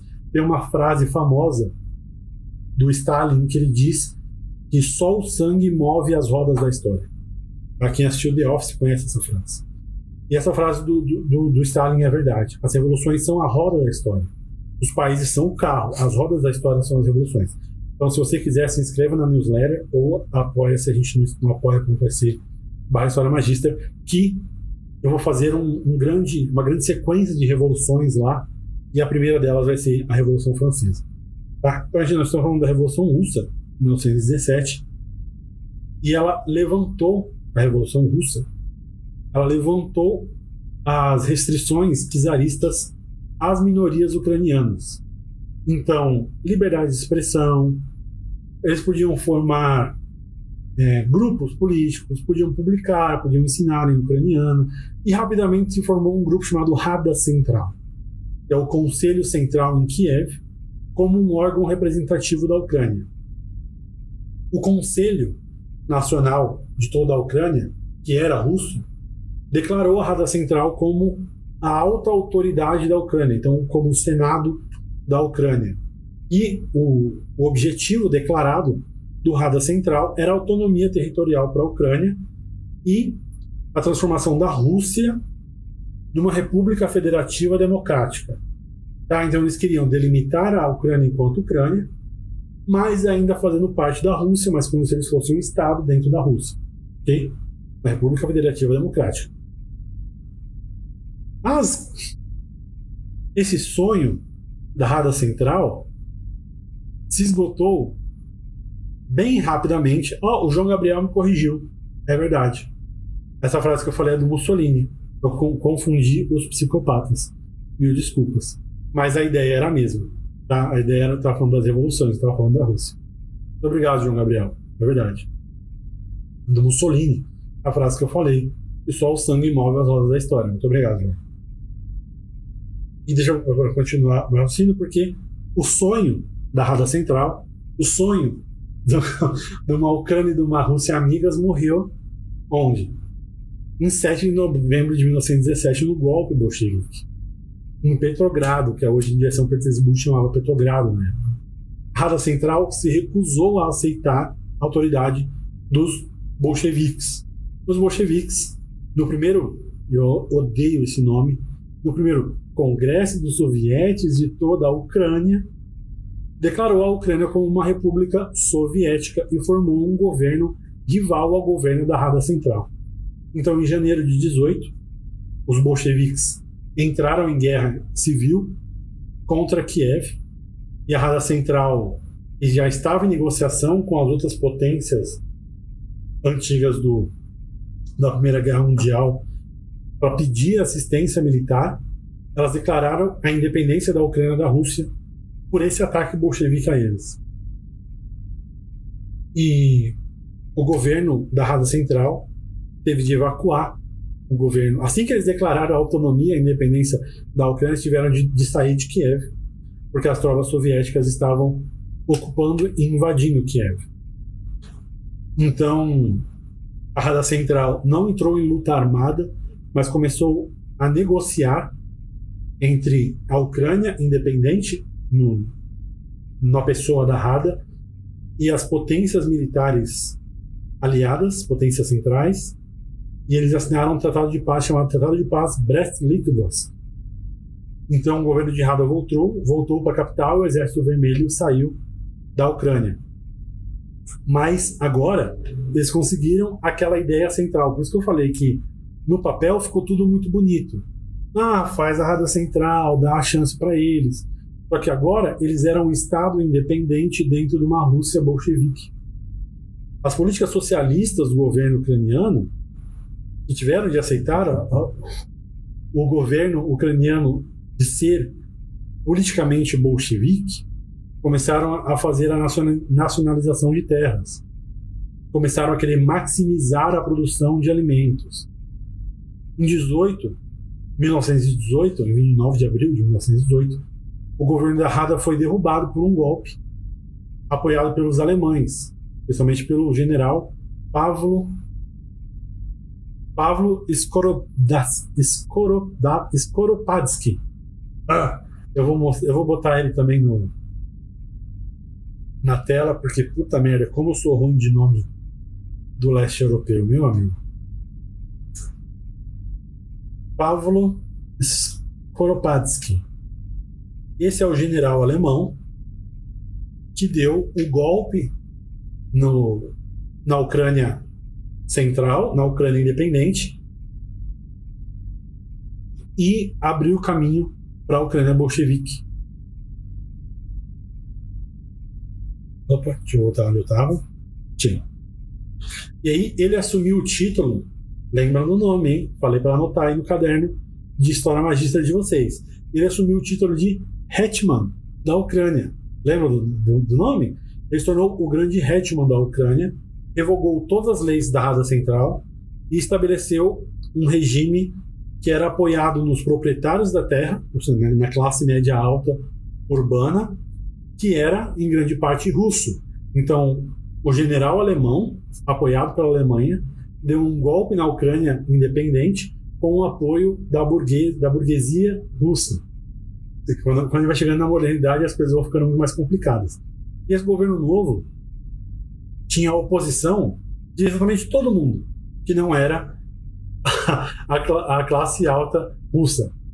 Os nacionalistas, os socialistas, os camponeses, os cossacos antigos, todo mundo que tinha linhagem mais antiga ucraniana, todo mundo era oposição política a esse governo de Paulo Skoropadsky.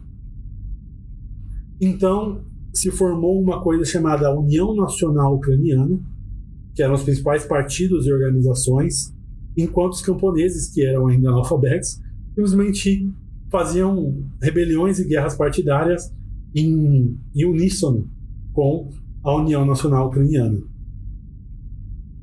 Uma vez que a Ucrânia começou a entrar nessa grande guerra civil, digamos, dizendo assim, as forças ucranianas bolcheviques, com o general alemão na frente, começaram a se armar para ocupar o resto das cidades importantes. E a primeira cidade que elas ocuparam foi Lviv, na Ucrânia. Esse ato desencadeou uma guerra com os poloneses, porque os poloneses estavam ainda em controle dessa região onde ficava Lviv. Então os poloneses entram em guerra para retomar a Galícia. Eles pegam o, a maior parte da, da Galícia, entram em guerra com o governo com o governo ucraniano e eles mudam a sede da onde de Kiev para uma cidade chamada Stanislav. Então, em Kiev, o diretório do, da oposição toma o poder e eles começam a tentar restaurar a República Nacional Ucraniana, que era aquela legislação da Rada Central que queria a Ucrânia independente. Então, eu não, eu não sei se eu falei demais muito termo técnico, mas o que está acontecendo nesse instante na Ucrânia é a Polônia tomou a parte da Galícia.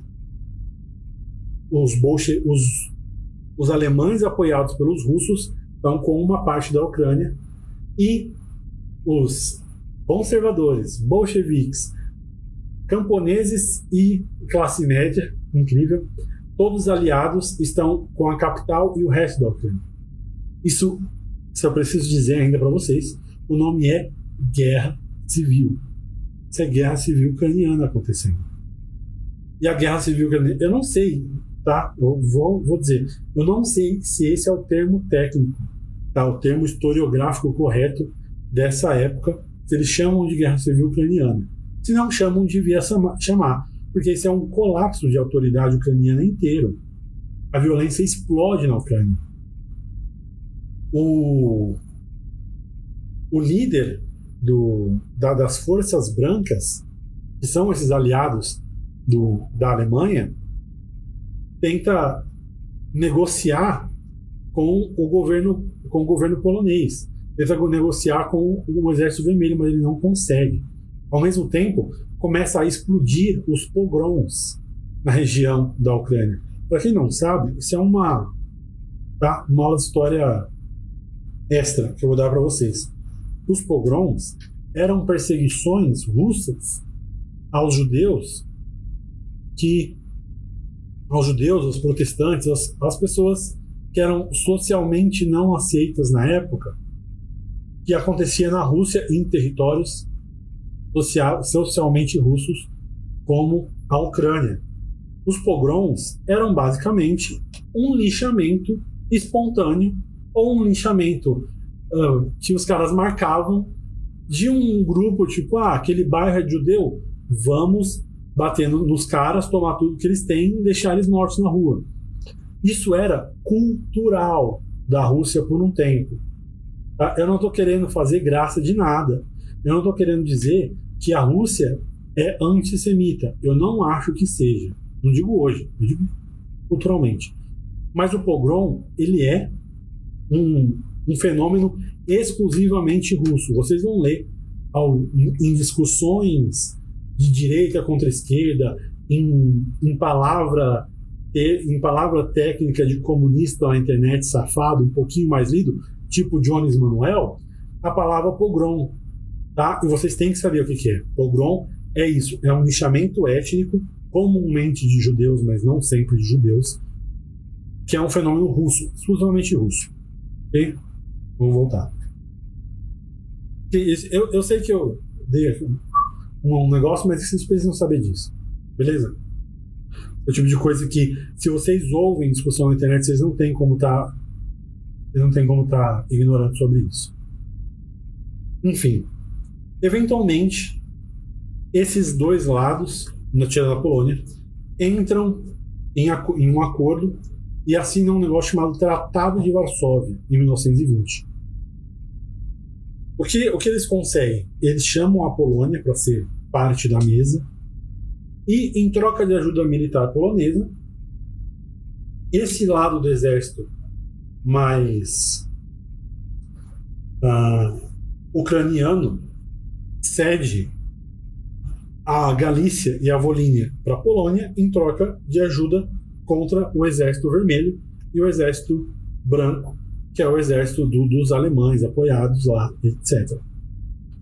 Então, essa força conjunta polaco-ucraniana entra de novo em Kiev, dá uma, uma contraofensiva e eles expulsam os soviéticos para a margem direita.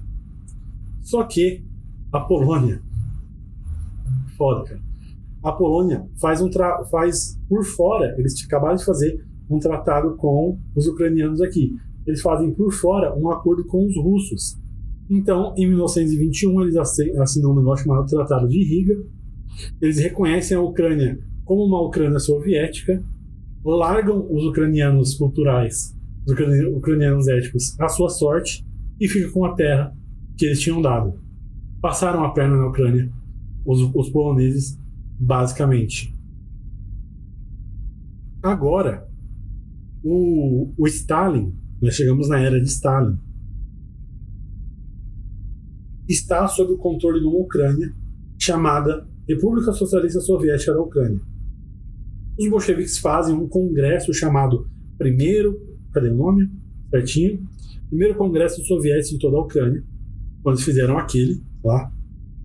E agora eles fazem um em 1922 para efetivar o, a República Socialista Soviética da Ucrânia como parte das repúblicas socialistas soviéticas. Que, para quem não sabe, por que se chama Repúblicas Socialistas Soviéticas? Porque é uma federação, como se fosse uma, um império formado de países que eram a Rússia, a Ucrânia, a Bielorrússia e a Transcaucásia, que era uma região mais ao norte ali. Então, essa primeira constituição, essa nova federação multinacional, é como se fosse um império que dava o direito formal de que toda a política do império e, de fato, toda a política interna desses países soltos para o órgão, para o Partido Comunista em Moscou. Tá?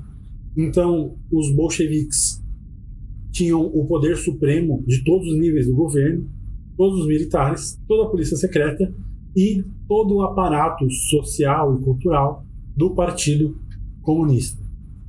Só que os bolcheviques tinham um problema muito grande aqui, que era o interior da Ucrânia. Eu falei para vocês anotarem de novo no seu caderninho que vocês têm separado de História Magíster sobre as ilhas russas e o, e o mar ucraniano em volta. Por que, que eu pedi isso? Porque agora, na década de 20, nós já estamos no governo de Stalin. Aqui.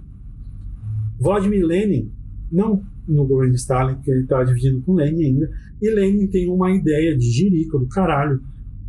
Quem é um pouco mais entendido de Rússia sabe o que são as palavras nova política econômica. A nova política econômica do Lenin era basicamente é, permitir que você. É, porque na União Soviética, toda, toda a comida que você produzia era pega pelo Estado, tudo que você produzia era retido pelo Estado e ele distribuía a sua própria comida para você de volta em formato de ração. Ração, quando eu digo, não é ração de cachorro, é ração de racionado. Você tinha direito a um, um X quilos de comida a cada mês, a cada dois meses, a cada X meses. Isso variava de região da Rússia. E aí o Vladimir Lenin coloca a nova política econômica que restaurava parcialmente a iniciativa privada na indústria no comércio, o que dizia basicamente o quê? Ok, ao invés da gente reter toda a sua produção, você tem que pagar um imposto fis, fis, fixo da sua produção. Quase que eu me engasguei agora, acho que estou com a boca seca. Um momento.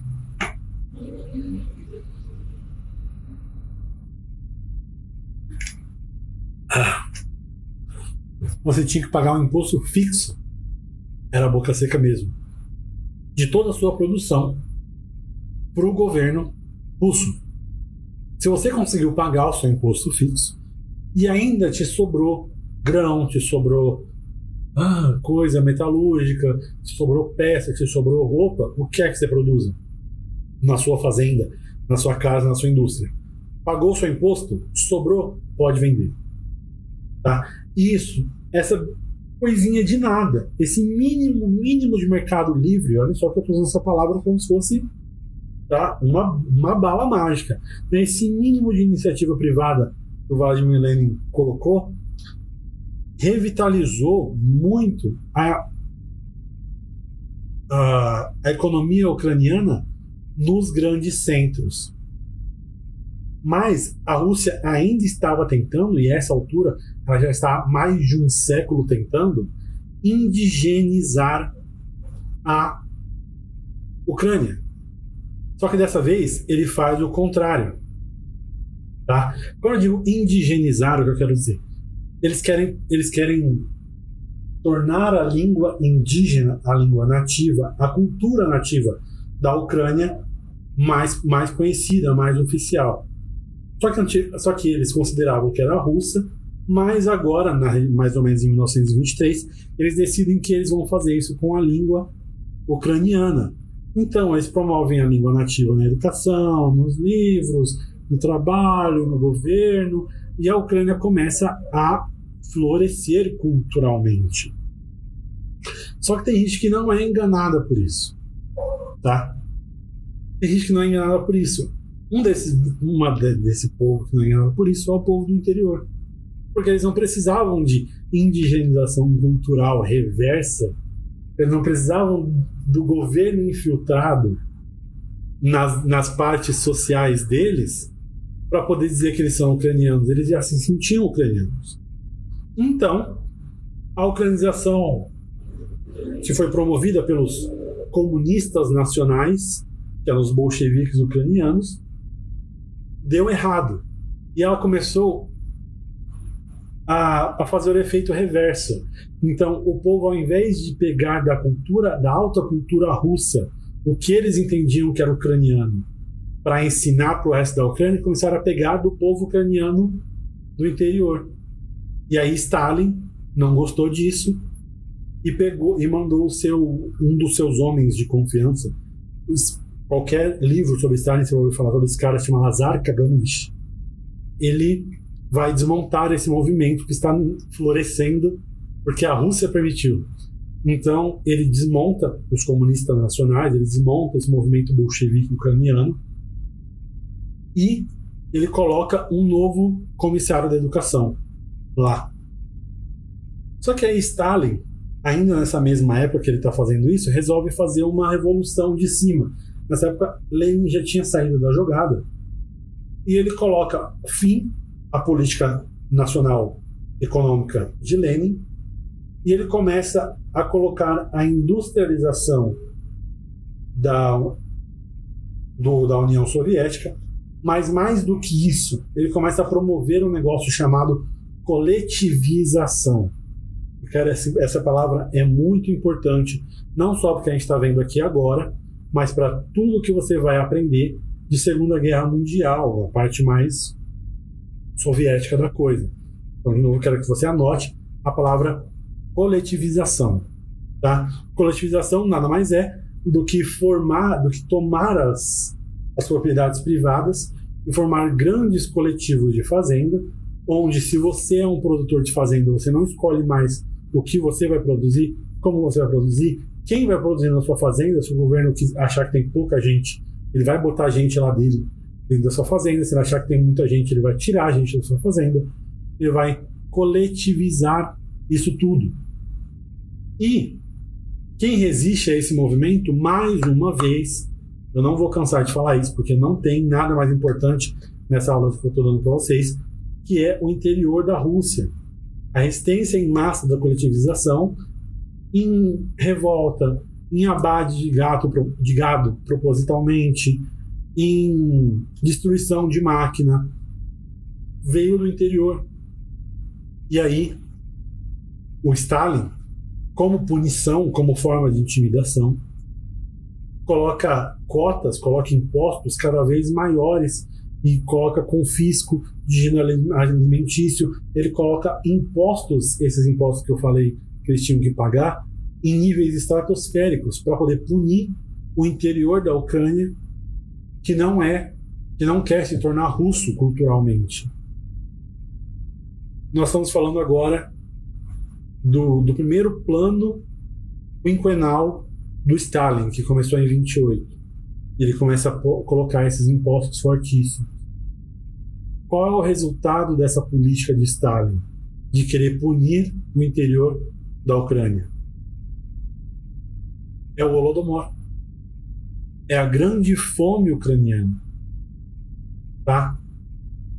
Quando eles fazem, quando Stalin faz isso, quando Stalin coloca esses impostos impossíveis de pagar e o dinheiro que você tem que pagar esse imposto é comida, e se você não paga, ela é confiscada, ele causa a maior catástrofe demográfica em tempos de paz da história do planeta.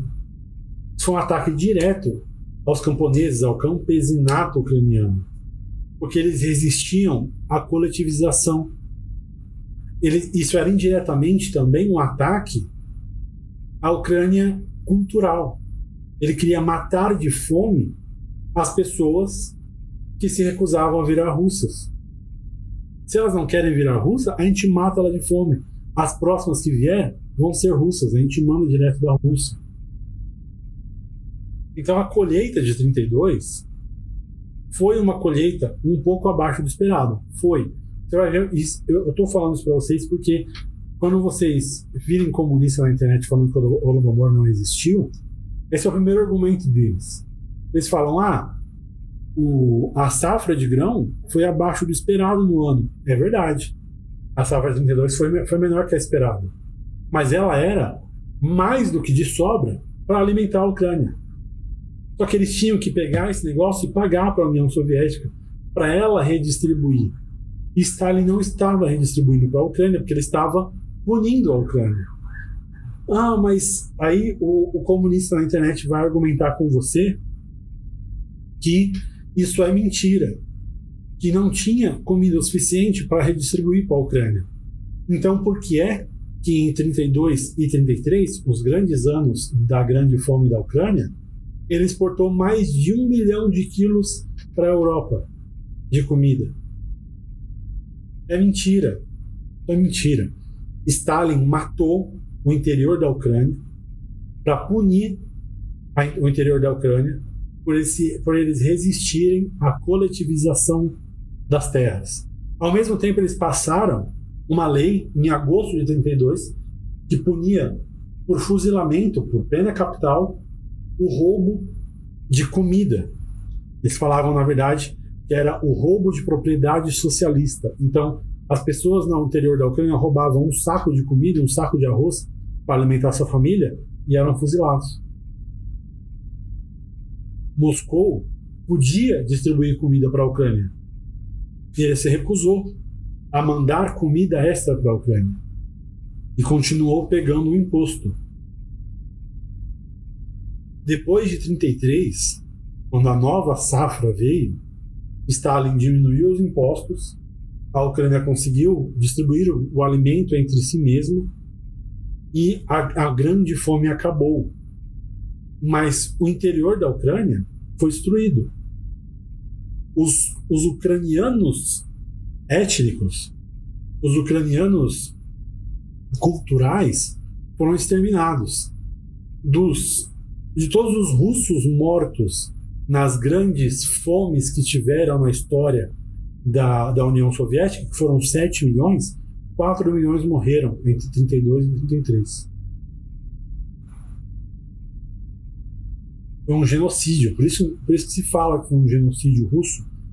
E você não pode deixar, você precisa saber essas coisas que eu estou falando, porque as pessoas vão querer, os, os comunistas que leem um pouco mais, que tem um curso de oratória dado no DCE da faculdade deles, eles vão querer te passar pelo bico, e se você não souber os fatos, você, você vai ser passado para trás. O que Stalin fez foi punir o campesinato ucraniano e dizimou todo o povo culturalmente ucraniano, culturalmente anti-Rússia, que existia no interior da Ucrânia. Esse era o objetivo segundo dele. O primeiro era matar esse povo de fome para poder forçar a coletivização das terras ucranianas.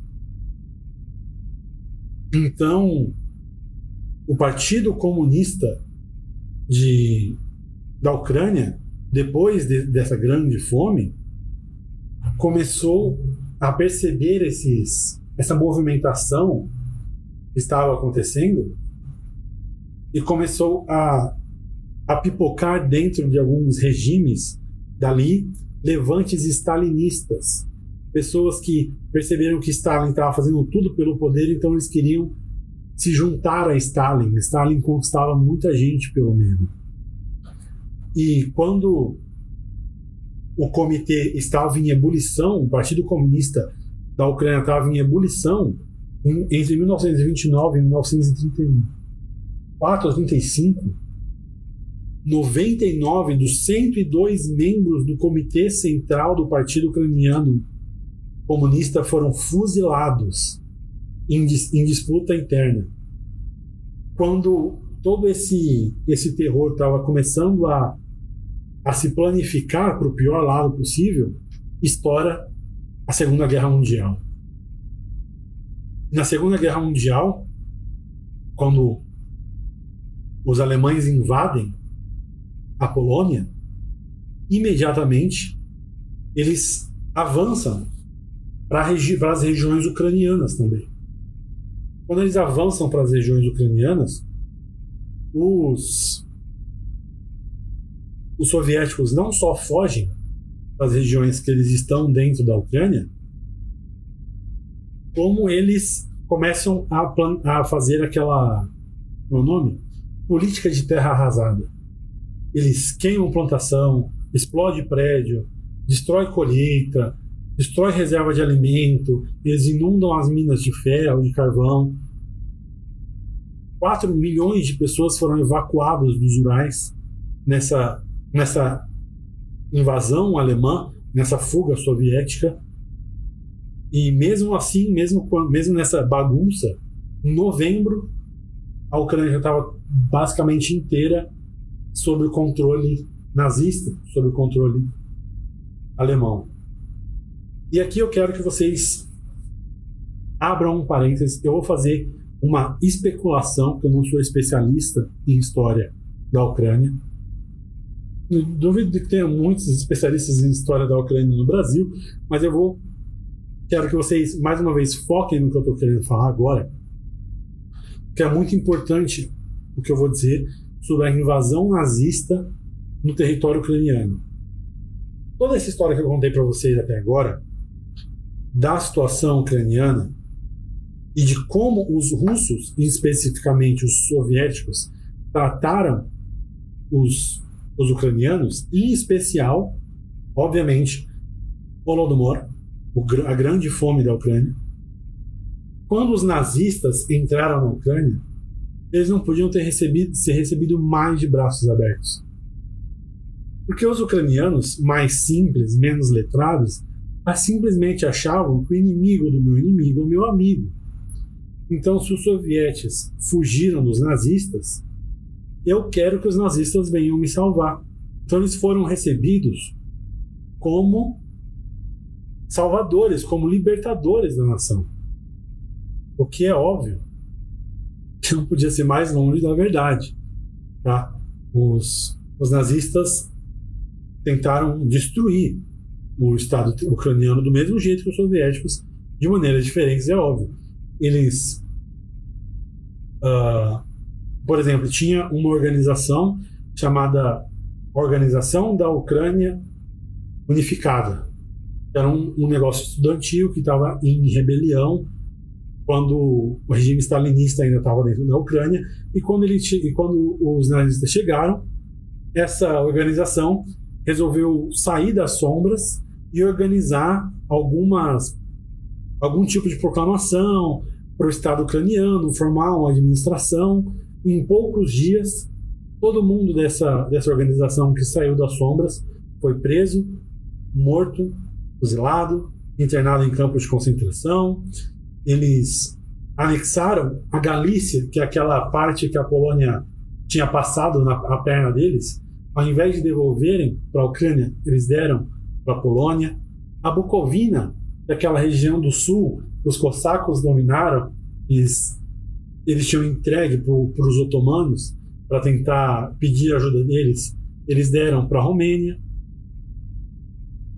Eles deram muitas partes da Ucrânia que eles estavam reivindicando há muito tempo, como um recado muito claro de que a Ucrânia não ia ser um Estado unificado independente foi organizado lá o comissariado do Reich na Ucrânia.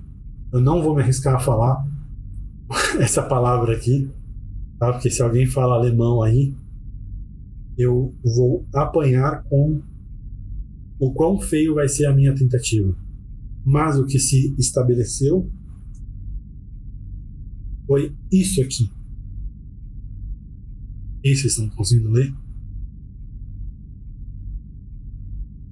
Reichskommissariat Ucrânia. Então, uma vez que os nazistas estavam nos territórios ucranianos, eles começaram a implementar as mesmas políticas raciais que eles colocavam na Polônia, na Alemanha, em qualquer outro lugar. Então, em 1941, no outono de 1941, eles começaram a matar um assassinato em massa de judeus, que foi até em 1944 tem um dia específico chamado Babi Yar, que em Kiev 34 mil pessoas foram mortas em dois dias pelos nazistas. E os ucranianos, sob a égide nazista, foram colocados todos em regime de servidão. Essas fazendas coletivas que Stalin estava querendo forçar os, os nazistas simplesmente manteram, mantiveram. Ele, a, a indústria foi foi destruída, as cidades foram privadas de alimentos, então eles não davam alimentos para as cidades, porque todos os recursos que eles tinham, todos os recursos de indústria, de comida, de tudo, eram dados por fronte de guerra. Então, eles só não sofreram um segundo Holodomor na mão dos nazistas por muita sorte. A única instituição não governamental que foi autorizada a retomar o trabalho como instituição nacional foi a Igreja Ortodoxa Ucraniana. E nessa nessas condições brutais que eles estavam sofrendo, não obviamente agora a mãos nazistas, mas seguidamente há muito tempo, eles começaram a organizar um trabalho clandestino de resistência muito forte e o Partido Comunista tinha células de resistência no país agora nazista. e eventualmente eles formaram um exército chamado Exército Insurgente Ucraniano. E quando os alemães perderam em Stalingrado, os sovietes lançaram uma contraofensiva para entrar de novo na Ucrânia. Então os alemães começaram a sair da Ucrânia, fizeram a mesma coisa que os russos fizeram, destruíram tudo que eles estavam passando em volta. E em novembro, os russos estavam de volta em Kiev. Em 1944, acho que pela talvez pelo, pelo final do ano de 1944, o Exército Vermelho já tinha dominado toda a Ucrânia, mais ou menos por outubro, que é a primavera no, na parte norte do país. No final do governo de Stalin, essa reconstrução do pós-guerra, a Ucrânia foi, de longe, uma das regiões mais afetadas, mais baleadas disso tudo. A sovietização da Ucrânia Ocidental foi um processo muito violento, como eu acabei de explicar para vocês. O exército insurgente da Ucrânia, nos últimos anos de Stalin, foram fizeram algumas operações militares ali aqui ali tiveram algumas vitórias eles recebiam, recebiam apoio da população rural que tinha ainda tinha ojeriza tudo que a Rússia tinha feito com eles. Mas junto com essas tropas insurgentes e o campesinato, o povo mais pobre, quem mais sofreu foi, mais uma vez, a Igreja Greco-Católica, que ela foi proibida de funcionar e todos os seus, todo o seu clero foi acusado de ser cúmplice partidário do nacionalismo ucraniano e foram postos, a maioria, à morte ou então a exílio em Roma, alguma coisa desse tipo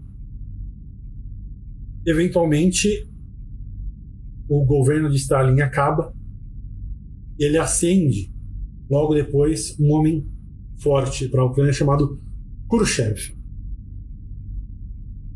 Khrushchev é na Ucrânia o primeiro secretário do Partido Comunista da Ucrânia. Ah, então ele tinha um conhecimento da Ucrânia muito maior do que seus antecessores no Partido Comunista que tinham sido indicados diretamente. São Petersburgo Khrushchev era um homem tipicamente, não tipicamente, mas completamente ucraniano. Eu não, eu não sei exatamente se ele nasceu na Ucrânia, mas ele passou a sua vida inteira na Ucrânia, ele conhecia a Ucrânia, ele tinha ocupado o cargo no partido enquanto na sua existência durante a existência da Ucrânia soviética sob Stalin. Ele tinha indicados de confiança, ele conhecia as elites culturais da Ucrânia. Então, diferente dessa paranoia anti-ucraniana que Stalin tinha, Khrushchev tinha muito pouco preconceito com os ucranianos. E ele passou a tratar os ucranianos como parte real da União Soviética. E ele começou a descentralizar o poder, o poder soviético, não só na administração do governo, mas economicamente. E quando o localismo de Moscou começou a, a se diminuir de força, a recuperação da Ucrânia começou. Ela começou a ser dessas desses países com influência forte soviética, o país com ma o maior crescimento. A indústria ucraniana explodiu, a economia ucraniana explodiu, depois que Moscou tirou as amarras dela. E durante a e aí vem a segunda parte do reinado de Khrushchev, que estava ficando mais velho e estava ficando mais paranoico, como é o destino aparentemente de todo governante soviético, todo governante russo, e ele começou a voltar para a ideia de russificar a Ucrânia. Então ele começou a a reduzir mais uma vez, acho que pela quarta, quinta vez, a gente está falando aqui, que ele começou a proibir a língua ucraniana nas escolas, a proibir os livros ucranianos. Em 1961, ele proíbe que a língua ucraniana seja usada e só a língua russa pode ser usada em qualquer um dos países da, da União Soviética para a integração maior da Rússia E aí, pequenos grupos dissidentes começam a aparecer nessa. Depois dessa. Como é que eu vou dizer? Essa folga que eles tiveram na primeira parte do reinado de Khrushchev, eles ganham uma nova censura e novos grupos de revoltados contra a Rússia começam a surgir. E aí aparece um ano, um, num ano, um homem chamado Shelest, que aparece logo depois da, da deposição de Khrushchev. E Shelest faz um, um governo sem muitas notas, eu vou passar por cima dele, para não se alongar mais ainda. E entra um homem chamado Sherbitsky.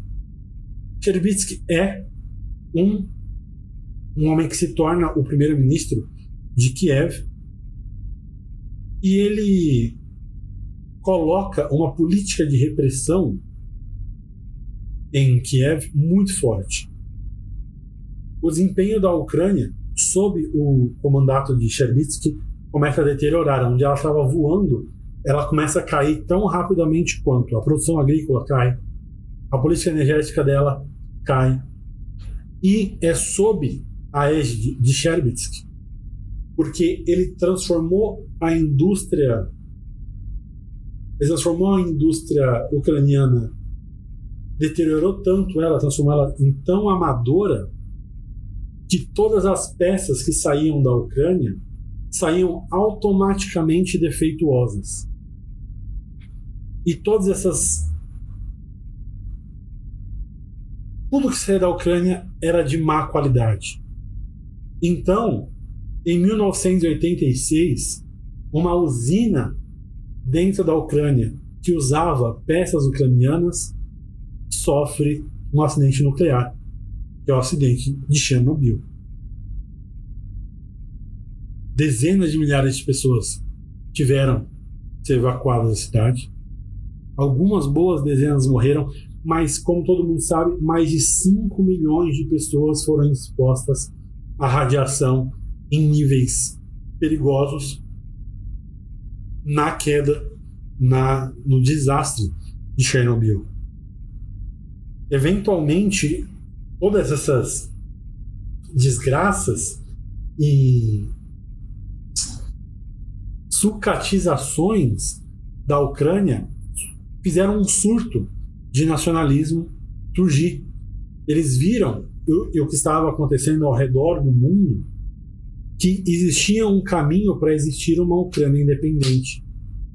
Gorbachev, então, nós estamos em 86, já estamos em Gorbachev, ele lança sua perestroika, que é a reestruturação da Rússia, através do confronto dos problemas que ele colocava como a glasnost, era a abertura do mercado. Isso ia precisar de muito envolvimento popular. Na Rússia, foi uma coisa nas repúblicas não russas, eles viram essa abertura, essa glasnost, ou essa reestruturação da, da sociedade russa, digamos assim, como uma chance de se expressar, uma chance de colocar para fora de que eles não querem mais ser vassalo dos russos.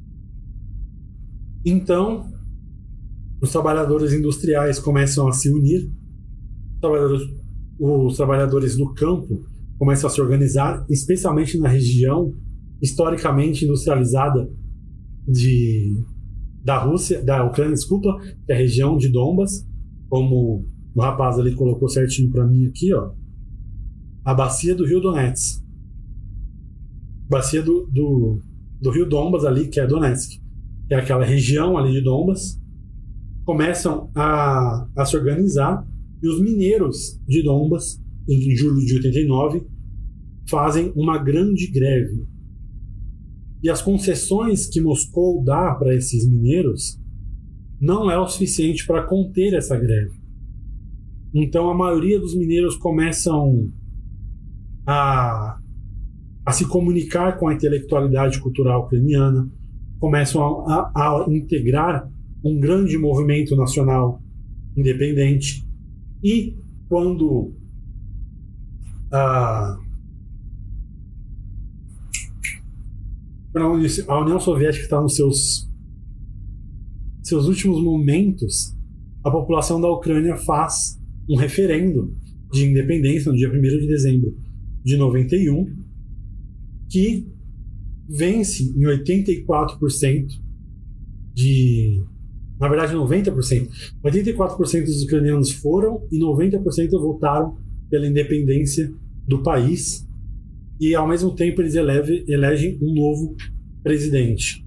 Quando a União Soviética cai, ao mesmo tempo se monta um negócio chamado Comunidade dos Estados Independentes, que era Ucrânia, Rússia e Bielorrússia.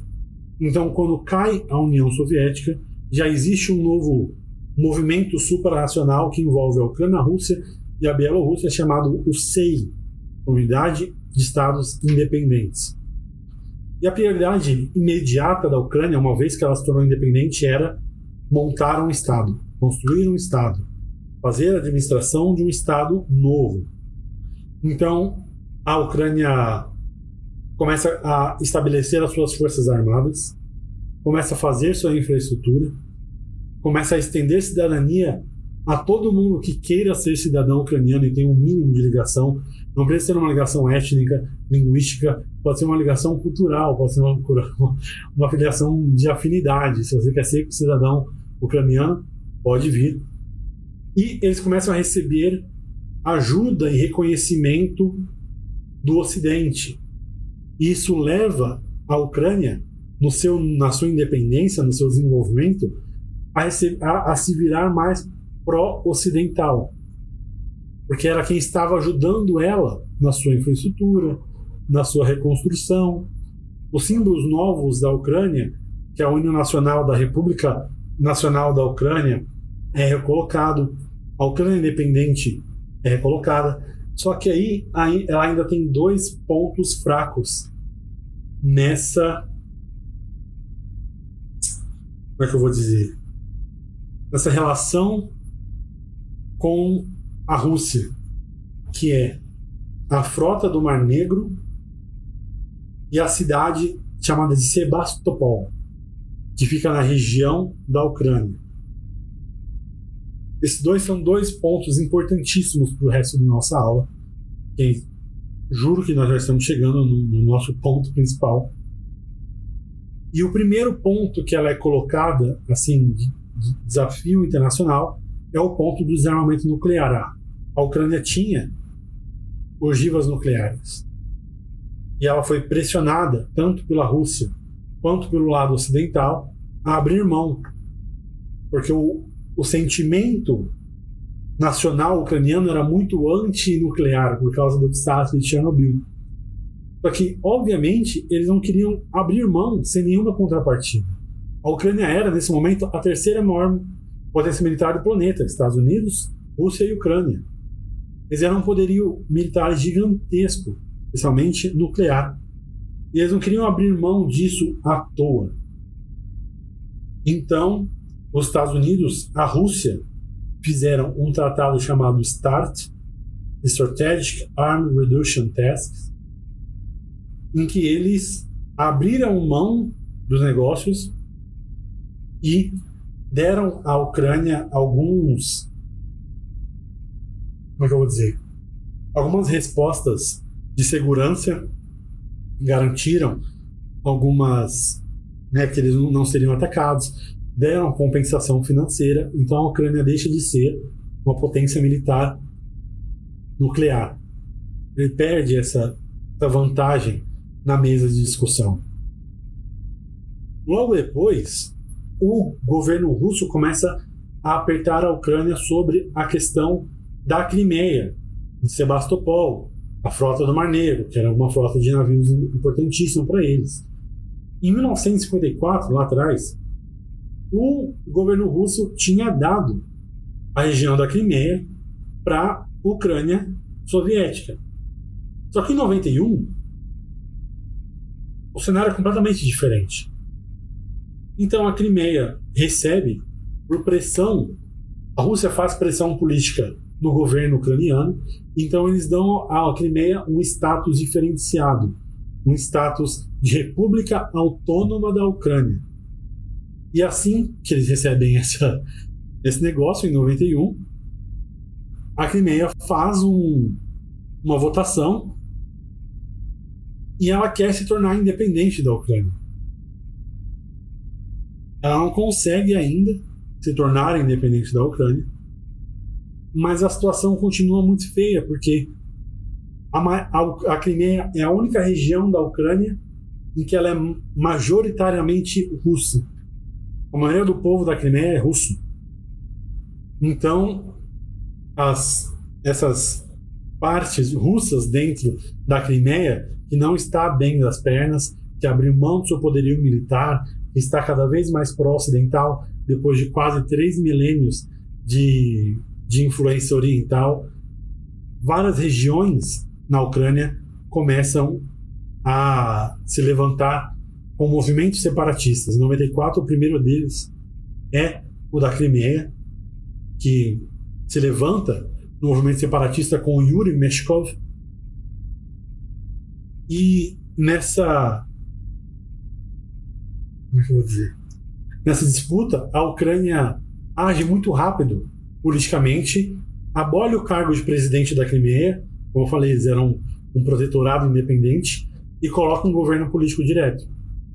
E o movimento separatista da Crimeia é abafado por enquanto. E nessa nessa parte pós-soviética da, da Ucrânia e da Rússia, completamente turbulenta, a Rússia tinha uma tremenda dificuldade, e essa parte é muito importante porque não é uma parte histórica. Quero explicar uma coisa cultural para vocês ela tem uma dificuldade muito grande em perceber, especialmente em aceitar, a Ucrânia como um país independente. Por tantos e tantos anos, quem está aqui desde o começo da live percebeu, a Ucrânia é umbilicalmente ligada à Rússia. Ela vê a Ucrânia como uma parte do reino russo. Os ucranianos são virtualmente russos, como eu falei, são pequenos russos. A Ucrânia estava muito ciente da sua fragilidade em frente não só ao poderio ocidental quanto ao poderio russo nesse começo do século XXI, mas ela estava cansada de ser parte do protetorado russo. Ela queria, por todo custo, ser soberana, independente da Rússia. Ela foi muito volátil nessa, durante esse tempo uma negociação entre a Rússia e a Ucrânia pelo gás natural, em que a Rússia deu um, um baita desconto para eles, desde que eles dessem um status privilegiado à, Crimeia, que era uma região onde a maioria de maioria russa, começou essa aproximação virtual entre Ucrânia e Rússia. Nós chegamos agora, toda a década de 90 passou, estamos em 2004. 2004 a Rússia está, a Ucrânia está à beira de uma guerra civil. Que a, a economia da Ucrânia está um lixo, vários presidentes em sequência, vários escândalos de corrupção. Então, tem uma eleição presidencial em 2004 entre dois candidatos, um homem chamado Viktor Yan, Yan, Yanukovych um homem chamado Viktor Yushchenko. Yanukovych era um homem do da Ucrânia, é um homem do establishment ucraniano. E Yushchenko é um homem forte de Putin. Ele está concorrendo numa plataforma anticorrupção e anticonservadora. Ele é um homem de esquerda que é apoiado pelo Vladimir Putin na presidência da Ucrânia. E esses dois estão em, em pé de igualdade nas disputas eleitorais.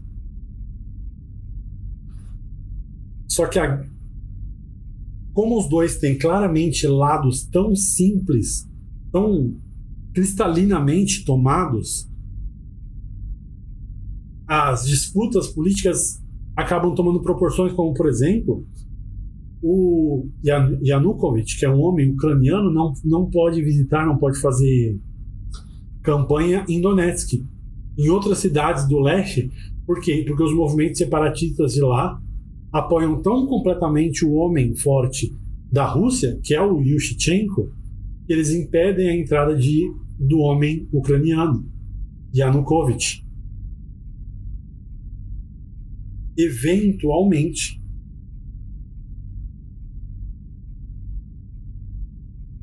o homem começa a passar mal. O candidato, o candidato ucraniano, Yushchenko, começa a passar mal. E ele tem alguns exames feitos e eles descobrem que ele foi envenenado por um veneno chamado dioxina. Quem quem é um pouco mais velho, quem tem mais ou menos a minha idade, consegue lembrar disso.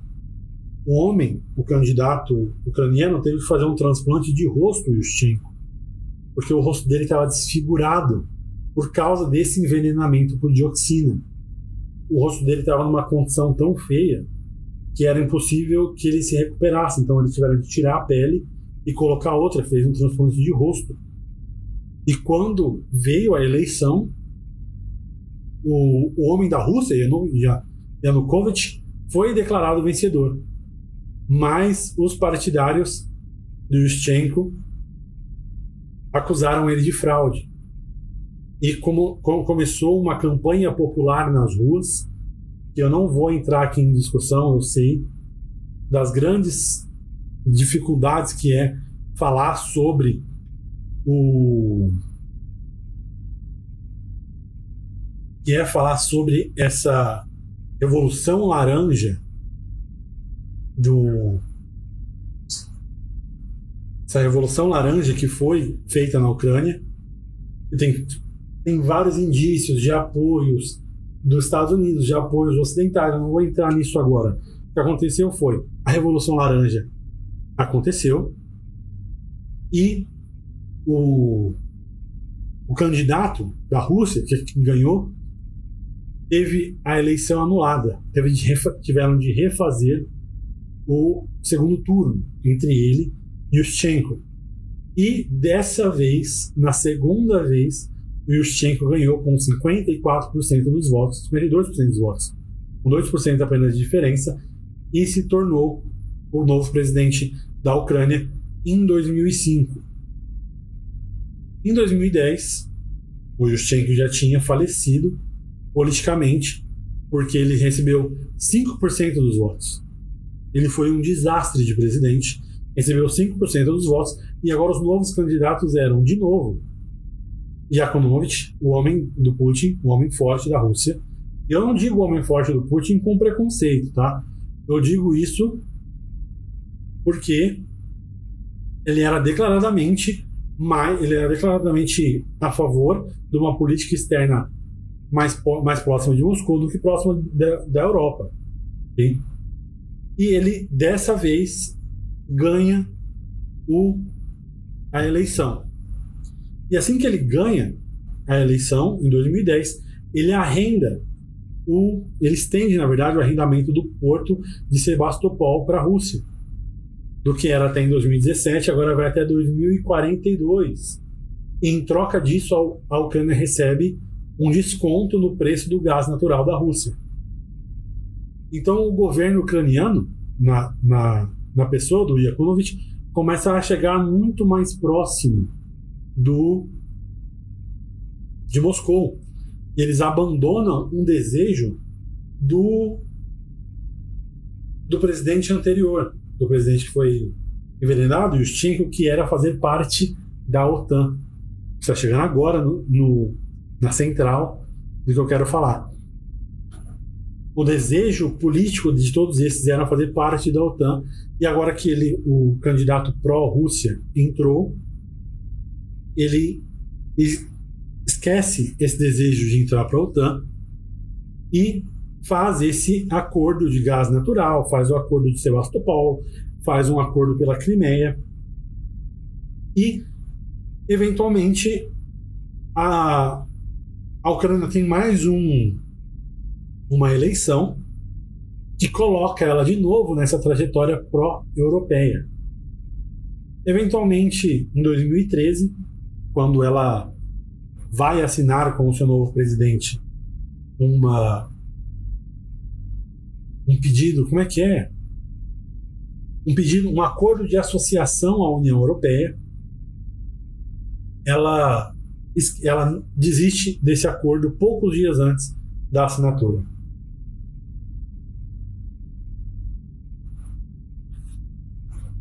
A Konovic ia assinar esse negócio pela pressão europeia, mas a pressão de Moscou foi mais forte ainda e ele deixou de assinar. A Konovic, hum, lembrando, ele está há quase 15 anos como homem forte do Putin. E uma vez eleito, ele fez sim, se aproximou de Moscou, mas ele ia continuar essa aproximação com a União Europeia, uma vez que, ele, que o parlamento estava pedindo, o povo estava pedindo, uma parte do povo estava pedindo, então ele ia fazer essa aproximação com a União Europeia e Moscou fez uma grande pressão para que eles não entrassem para a União Europeia, porque o próximo passo era entrar para a OTAN. E isso eclodiu mais um movimento de rua, os chamados Maidan, que é por causa da praça, que, se não me engano, a Praça da Independência, que é o, inclusive o fundo da, do, da imagem do, do História Magister hoje, aqueles que quando vocês foram clicar, é aquela Praça da Independência, a Maidan Nezalevnost de Kiev, e os protestos começaram a eclodir ali. E essas manifestações começaram a tomar lugar em tumultos as manifestações de rua começaram a se tornar batalhas de rua. As manifestações começaram a ter confrontos entre os dois lados, ou então confronto entre a polícia e os manifestantes. 22 de janeiro, se não me engano, deixa eu ver. Foi 22 de janeiro, dois manifestantes foram mortos. E o... isso começou a entrar numa espiral de violência. E a oposição começou a pedir a renúncia de Yanukovych como presidente. Eventualmente, uma, mais de 20 pessoas morreram no confronto entre os manifestantes e a polícia e a situação ficou impossível. Então, em 21 de fevereiro, Yanukovych assina um acordo entre ele e a oposição ia fazer eleições antecipadas e um novo governo interino. Então ele abdica do seu cargo, todo o governo que ele tinha abdica do seu cargo e chama uma nova eleição antecipada no que se imagina, né, vai ser um novo presidente pró-Europa. Nas novas votações, o, o novo presidente consegue colocar o Alexander Trushnikov, que é o novo presidente interino, consegue colocar um pouco de paz no, na Ucrânia e ele emite um mandato de prisão para Yanukovych, acusando ele de assassinato de massa dos manifestantes de Maidan. Uma das palavras que eu lembro que eles usavam muito era genocídio. Tá? Façam isso o que você quiser. E Yanukovych foge para a Rússia em 28 de fevereiro, mas continua dizendo que ele é o presidente da Ucrânia, que a Ucrânia sofreu um golpe de Estado. E, enquanto isso está acontecendo, a grande força motriz da Ucrânia nessa época, nos anos 2010, são uma parte da população cosmopolita pró-europeia, a população mais cosmopolita que é europeia, e a parte interior, algumas regiões, que é mais oriental. E dessa vez eles são mais pró-Rússia. Por quê? Porque eles são mais ligados com a cultura oriental, com a cultura russa, com a cultura eslava. Então, esse, esses manifestantes pró-Rússia vão se tornando cada vez mais assertivos, mais violentos na Crimeia. E Sebastopol, que era arrendada para a Rússia, começa a a sofrer algumas ocupações de soldados e algumas ocupações de pessoas que querem que a Rússia seja que a Rússia anexe a Crimeia. Eles não fazem isso por força militar, eles não querem tomar a Crimeia militarmente, mas eles fazem demonstrações de força, invadindo prédios, invadindo aquelas coisas, pedindo isso. Então, em 6 de março, o parlamento da Crimeia faz uma votação para se separar da Ucrânia e ingressar na Federação Russa. Um referendo público em 16 de março. E 97% do povo da Crimeia é a favor da adesão à Rússia. Então, o governo de Kiev, e obviamente todos os governos europeus, os governos ocidentais, dizem que isso é uma fraude, isso é um golpe de Estado, e a Rússia disse que vai, que vai honrar o pedido do povo da Crimeia. Então, eles entram com 25 mil militares, depois da ratificação do tratado em 21 de março de Putin com o parlamento da Crimeia, que anexa a Crimeia à Rússia. E uma vez que a Rússia coloca a Crimeia como parte da Federação Russa, por pedido da Crimeia, através dessa, desse referendo público, vocês vão lembrar o que é que eles tinham negociado com a Ucrânia se eles fizessem uma tal coisa, se arrendassem Sebastopol, eles diminuiriam o preço do gás natural para a Ucrânia. Uma vez que eles têm a Crimeia agora, a primeira coisa que eles fazem é cortar esse esse desconto e o preço do gás natural sobe 80% como forma de pressão de pressão econômica sobre a Ucrânia que a Ucrânia ainda tem partes que pedem, anex, que pedem separação, que, que dizem que são mais russas do que ucranianas, porque a Ucrânia, que a Ucrânia hoje está muito europeia, como é a região de Donetsk, como é a região de Luhansk, que são essas duas regiões que o Putin está em, né, reconheceu a independência, se não me engano, há quatro dias. Bom, enfim, depois disso, depois dessa anexação da Crimeia à Rússia, nós temos uma administração de um presidente chamado Poroshenko. O Poroshenko entra no Petro Poroshenko, um bilionário, entra em 25, ganha em 25 de maio, no primeiro no ele ganha com mais de 50% dos votos, esqueci agora a palavra, porque estou há muito tempo falando. E ele toma posse como presidente em 7 de junho, e lembrando, teve as eleições antecipadas da Ucrânia.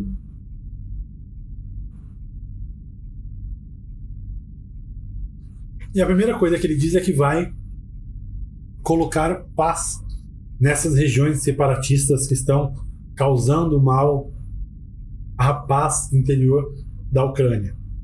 E ele manda algumas forças para algumas cidades, de Luhansk, de Donetsk, para a cidade de Mariupol, para enfrentar os exércitos de lá. E ele começa a perceber que os exércitos dessas regiões estão cada vez mais sofisticados. Eles têm armas mais sofisticadas do que as armas ucranianas.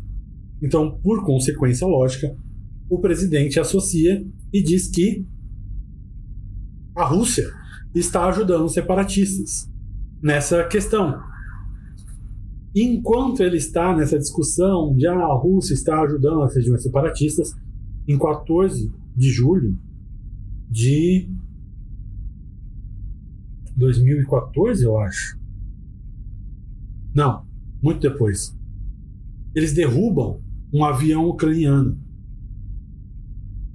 O, o avião ucraniano estava a 6.100 metros de altura as forças ucranianas não têm um força, não tem armamento capaz de derrubar um avião a 6.100 metros de altura.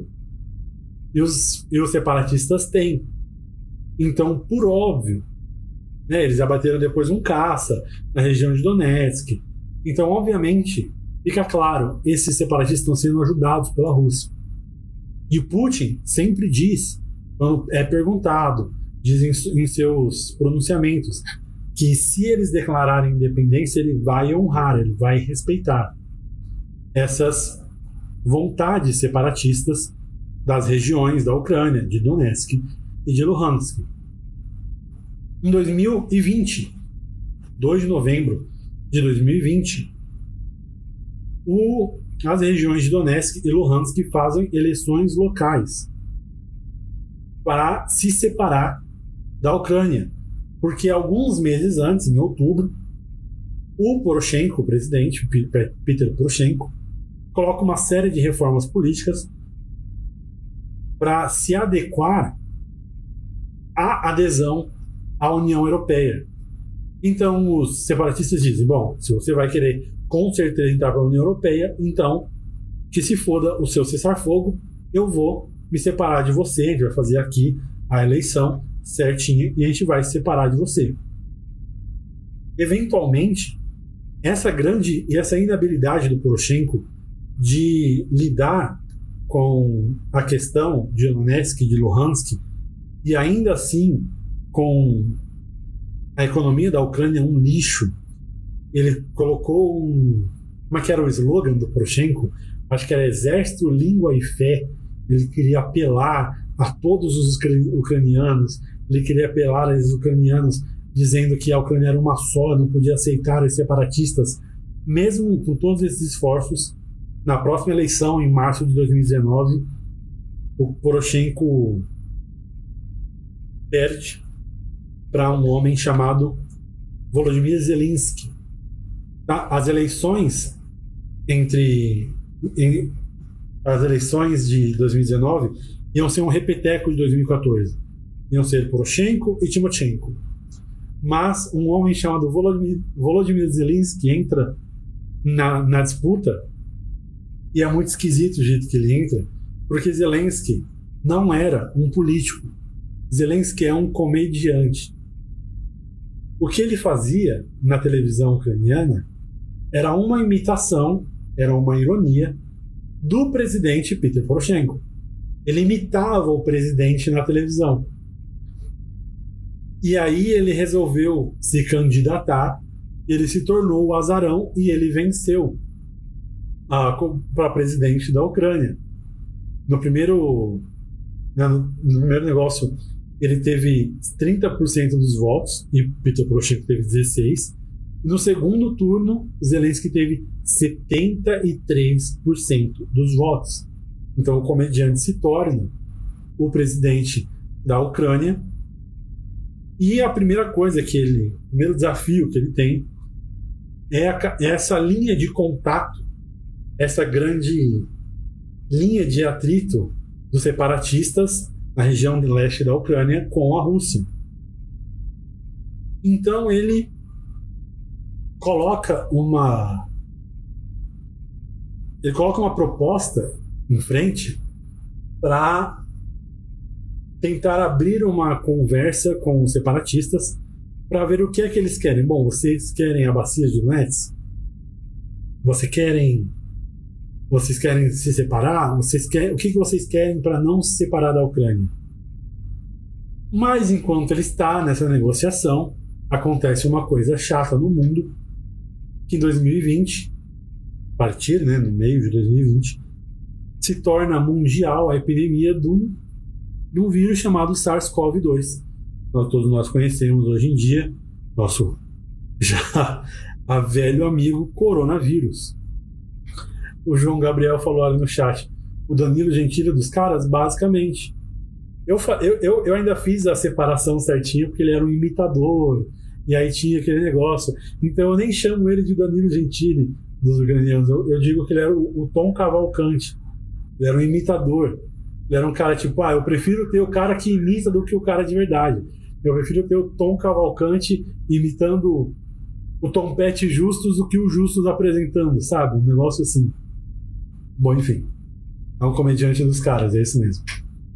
E em 2020 começa a situação do SARS-CoV-2 e as as reformas de descentralização que ele estava querendo colocar, continuar em 2014 para poder apelar para o povo separatista, tirar um pouco dessa pressão de Kiev dos outros territórios, começa a cair por terra. Porque não só o, a economia está um lixo, como agora ele não tem como, por exemplo, ficar convocando as coisas que ele os as reuniões entre os deputados, os senadores que ele precisava para cumprir essa promessa para as regiões. Então, as regiões ficam com aquele sentimento amargo na boca de que ele prometeu e não cumpriu, de que ele mentiu para eles, para que eles para que eles parassem com as seus movimentos separatistas. Então, em outubro e novembro de 2021, a Rússia começa aquela movimentação que agora nós já estamos no movimento presente, que todos nós acompanhamos, naquela região da fronteira com a, com a Ucrânia. Algumas forças foram para a Bielorrússia, algumas foram para aquela região da Transnistria na Moldávia, foram para a Crimeia, que já era dos russos. E isso eclodiu aquela discussão da Ucrânia entrar para a OTAN que sempre foi o estopim, sempre foi o o ponto, né? Aquela agulha final nesse emaranhado de, de, de cutucão entre a Ucrânia e a Rússia. Vamos lembrar que toda a grande discussão que nós tivemos, nós estamos aqui quase duas horas e meia na aula da história da Ucrânia, a grande discussão sempre foi: a Ucrânia é a Ucrânia. Depois a discussão se tornou a Ucrânia e a Rússia. E agora, nos últimos anos, a, a discussão se tornou a Ucrânia europeia. E os russos sempre tiveram a impressão de que a Ucrânia é russa. A Ucrânia não é a Ucrânia, a Ucrânia é europeia. A Ucrânia é feita de russos. Os, os ucranianos são as mesmas pessoas dos russos. São parentes dos russos, são familiares dos russos são antepassados deles, só que estão em outra região. E o Putin, que é um homem que sempre trouxe com ele essa bandeira da, da Rússia unificada, então assina em 21 de fevereiro de 22, que é quatro dias atrás, reconhecendo a independência das repúblicas de Donetsk e de Luhansk, e permite que as tropas entrem nessas duas regiões para manutenção da paz e atividade militar na região do Donbas. Já, como nós falamos, estava teoricamente até desde 2014, quando eles estavam recebendo aqueles equipamentos mágicos. E eles continuam esse movimento com uma ofensiva contra contra Kiev, que eles chamaram de Operação Militar Especial, que é nada mais, nada menos do que a sequência desse grande movimento que vem desde o começo dos anos 2000, dessa desintegração. Na verdade, eu vou ser um pouco mais. Tá? Que vem desde a Revolução Russa, desse grande movimento que não, não acaba agora, tá? A gente só está vendo uma das etapas, era isso que eu queria mostrar para vocês com a aula. Nós estamos vendo uma das inúmeras etapas do desenvolvimento do caráter nacional ucraniano, que até agora não está fechado. Quem são os ucranianos? Isso veio desde a Revolução Russa. Okay? Nós estamos agora nessa nova etapa onde o Putin anexou a Crimeia, anexou, né, em teoria, Donetsk e Luhansk, está indo contra a Ucrânia por essa ameaça dela de, de tornar a Ucrânia europeia, de tornar os centros cosmopolitas da Ucrânia como representativo de todo o país Ucrânia. Essa é a nossa aula. Tá? Como eu falei, eu não quero entrar aqui com vocês em especulação. O que eu faço no História Magista, se você não acompanha o História Magista, se você chegou aqui na live pelo nome da live, se alguém te mandou esse link, o que eu faço história magista? Eu ensino história. Ensinar história é dizer o que aconteceu e o que acontece. Eu não vou dizer para você o que vai acontecer. Então, eu vi muitos erros sobre o que era o Afeganistão e o que eram os conflitos no Afeganistão. E eu quis fazer uma live contando o que é o Estado do Afeganistão. E aí você pode tomar com o seu arcabouço intelectual, com o seu arcabouço de conhecimento, entender o que é o conflito no Afeganistão. Agora você pode, com essa aula, com o seu conhecimento, com o que você sabe, com o que você acredita, entender o que é o conflito russo. Eu falei, a primeira coisa que eu falei quando eu abri essa live. A primeira coisa que eu abri quando eu falei essa live. Historicamente, todos esses conflitos, por mais novos que sejam, historicamente o buraco é muito mais embaixo. E quando você liga uma Globo News, quando você liga uma Jovem Pan, quando você liga um canal de direita que seja, tá? Tem pouquíssimos canais de direita. Eu não vou é, dizer assim que todos os canais são, mesmo assim, tem alguns de, tem alguns de esquerda que tentam trazer um pouco de história, tem alguns de direita que também tentam, como por exemplo o canal PH Vox. Sou fã dos caras do PH Vox, por mais que eu não concorde com várias vezes que eles tentam fazer análise histórica, não quero dizer análise da política, quero dizer análise histórica, mas eles tentam trazer. E o, e o papel da história é trazer para vocês a história. E vocês tomam a decisão. Agora vocês são informados para dizer o que é o conflito da Rússia com a Ucrânia. Você entendeu? É, bom, como eu falei, se você não conhece o História Magista, isso é o História Magista eu ensino história. Eu tenho uma série de podcasts. Quando você liga a página do Twitter da Choquei, que é o único veículo sério de comunicação do Brasil, a Choquei. Então, é, para terminar, quer dizer, o História Magister, eu ensino história. Nós já, nós já temos. Nós estamos na nossa terceira, se não me engano, série. Eu fiz uma série sobre a República Romana e, a, e os motivos da queda da República Romana. Eu fiz sobre a ascensão e queda do, do povo mongol sobre a égide de Gengis Khan. Nós vamos terminar no mês que vem o último capítulo da história da resolução da Guerra dos 100 Anos, que é a história de Joana d'Arc. E no História Magista eu também vou fazer agora, no, nos próximos meses, um curso sobre a Revolução Francesa. Mais de 30 horas sobre a Revolução Francesa. Eu vou repetir, que isso é um curso universitário inteiro. 30 horas de conteúdo é um curso universitário inteiro. Que eu vou dar para vocês sobre a Revolução Francesa. Só que esse curso vai ser pago, então você pode assinar a newsletter, que está agora no chat, para saber como você vai poder pagar o curso quando sair, ou você pode apoiar a gente no apoia.se barra História Magister. A partir dos 100 reais que você ganha automaticamente o acesso a revolução das revoluções, a grande revolução da história que foi a Revolução Francesa. E nós temos planos sobre a Revolução Russa, a Revolução Cubana, a Revolução Inglesa. Eu quero fazer todas as grandes revoluções dentro da plataforma paga do História Magister, então não percam. E se vocês acharam que essa aula foi boa, eu peço. Eu não estou falando, ah, me deixem famoso.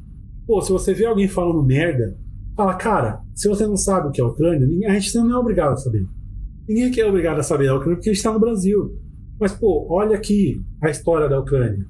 Porque a pessoa vai, como eu falei, ela vai poder tomar a decisão sozinho por ele mesmo. Agora, vocês, eu, tô, eu falo isso toda vez, vocês, 59, que estão agora na live, vocês sabem mais de Ucrânia do que todos os jornalistas da Globo você sabe mais de Ucrânia do que o, o Guga Chakra. Eu aposto na minha mão esquerda que vocês sabem mais de Ucrânia que o Guga Chakra.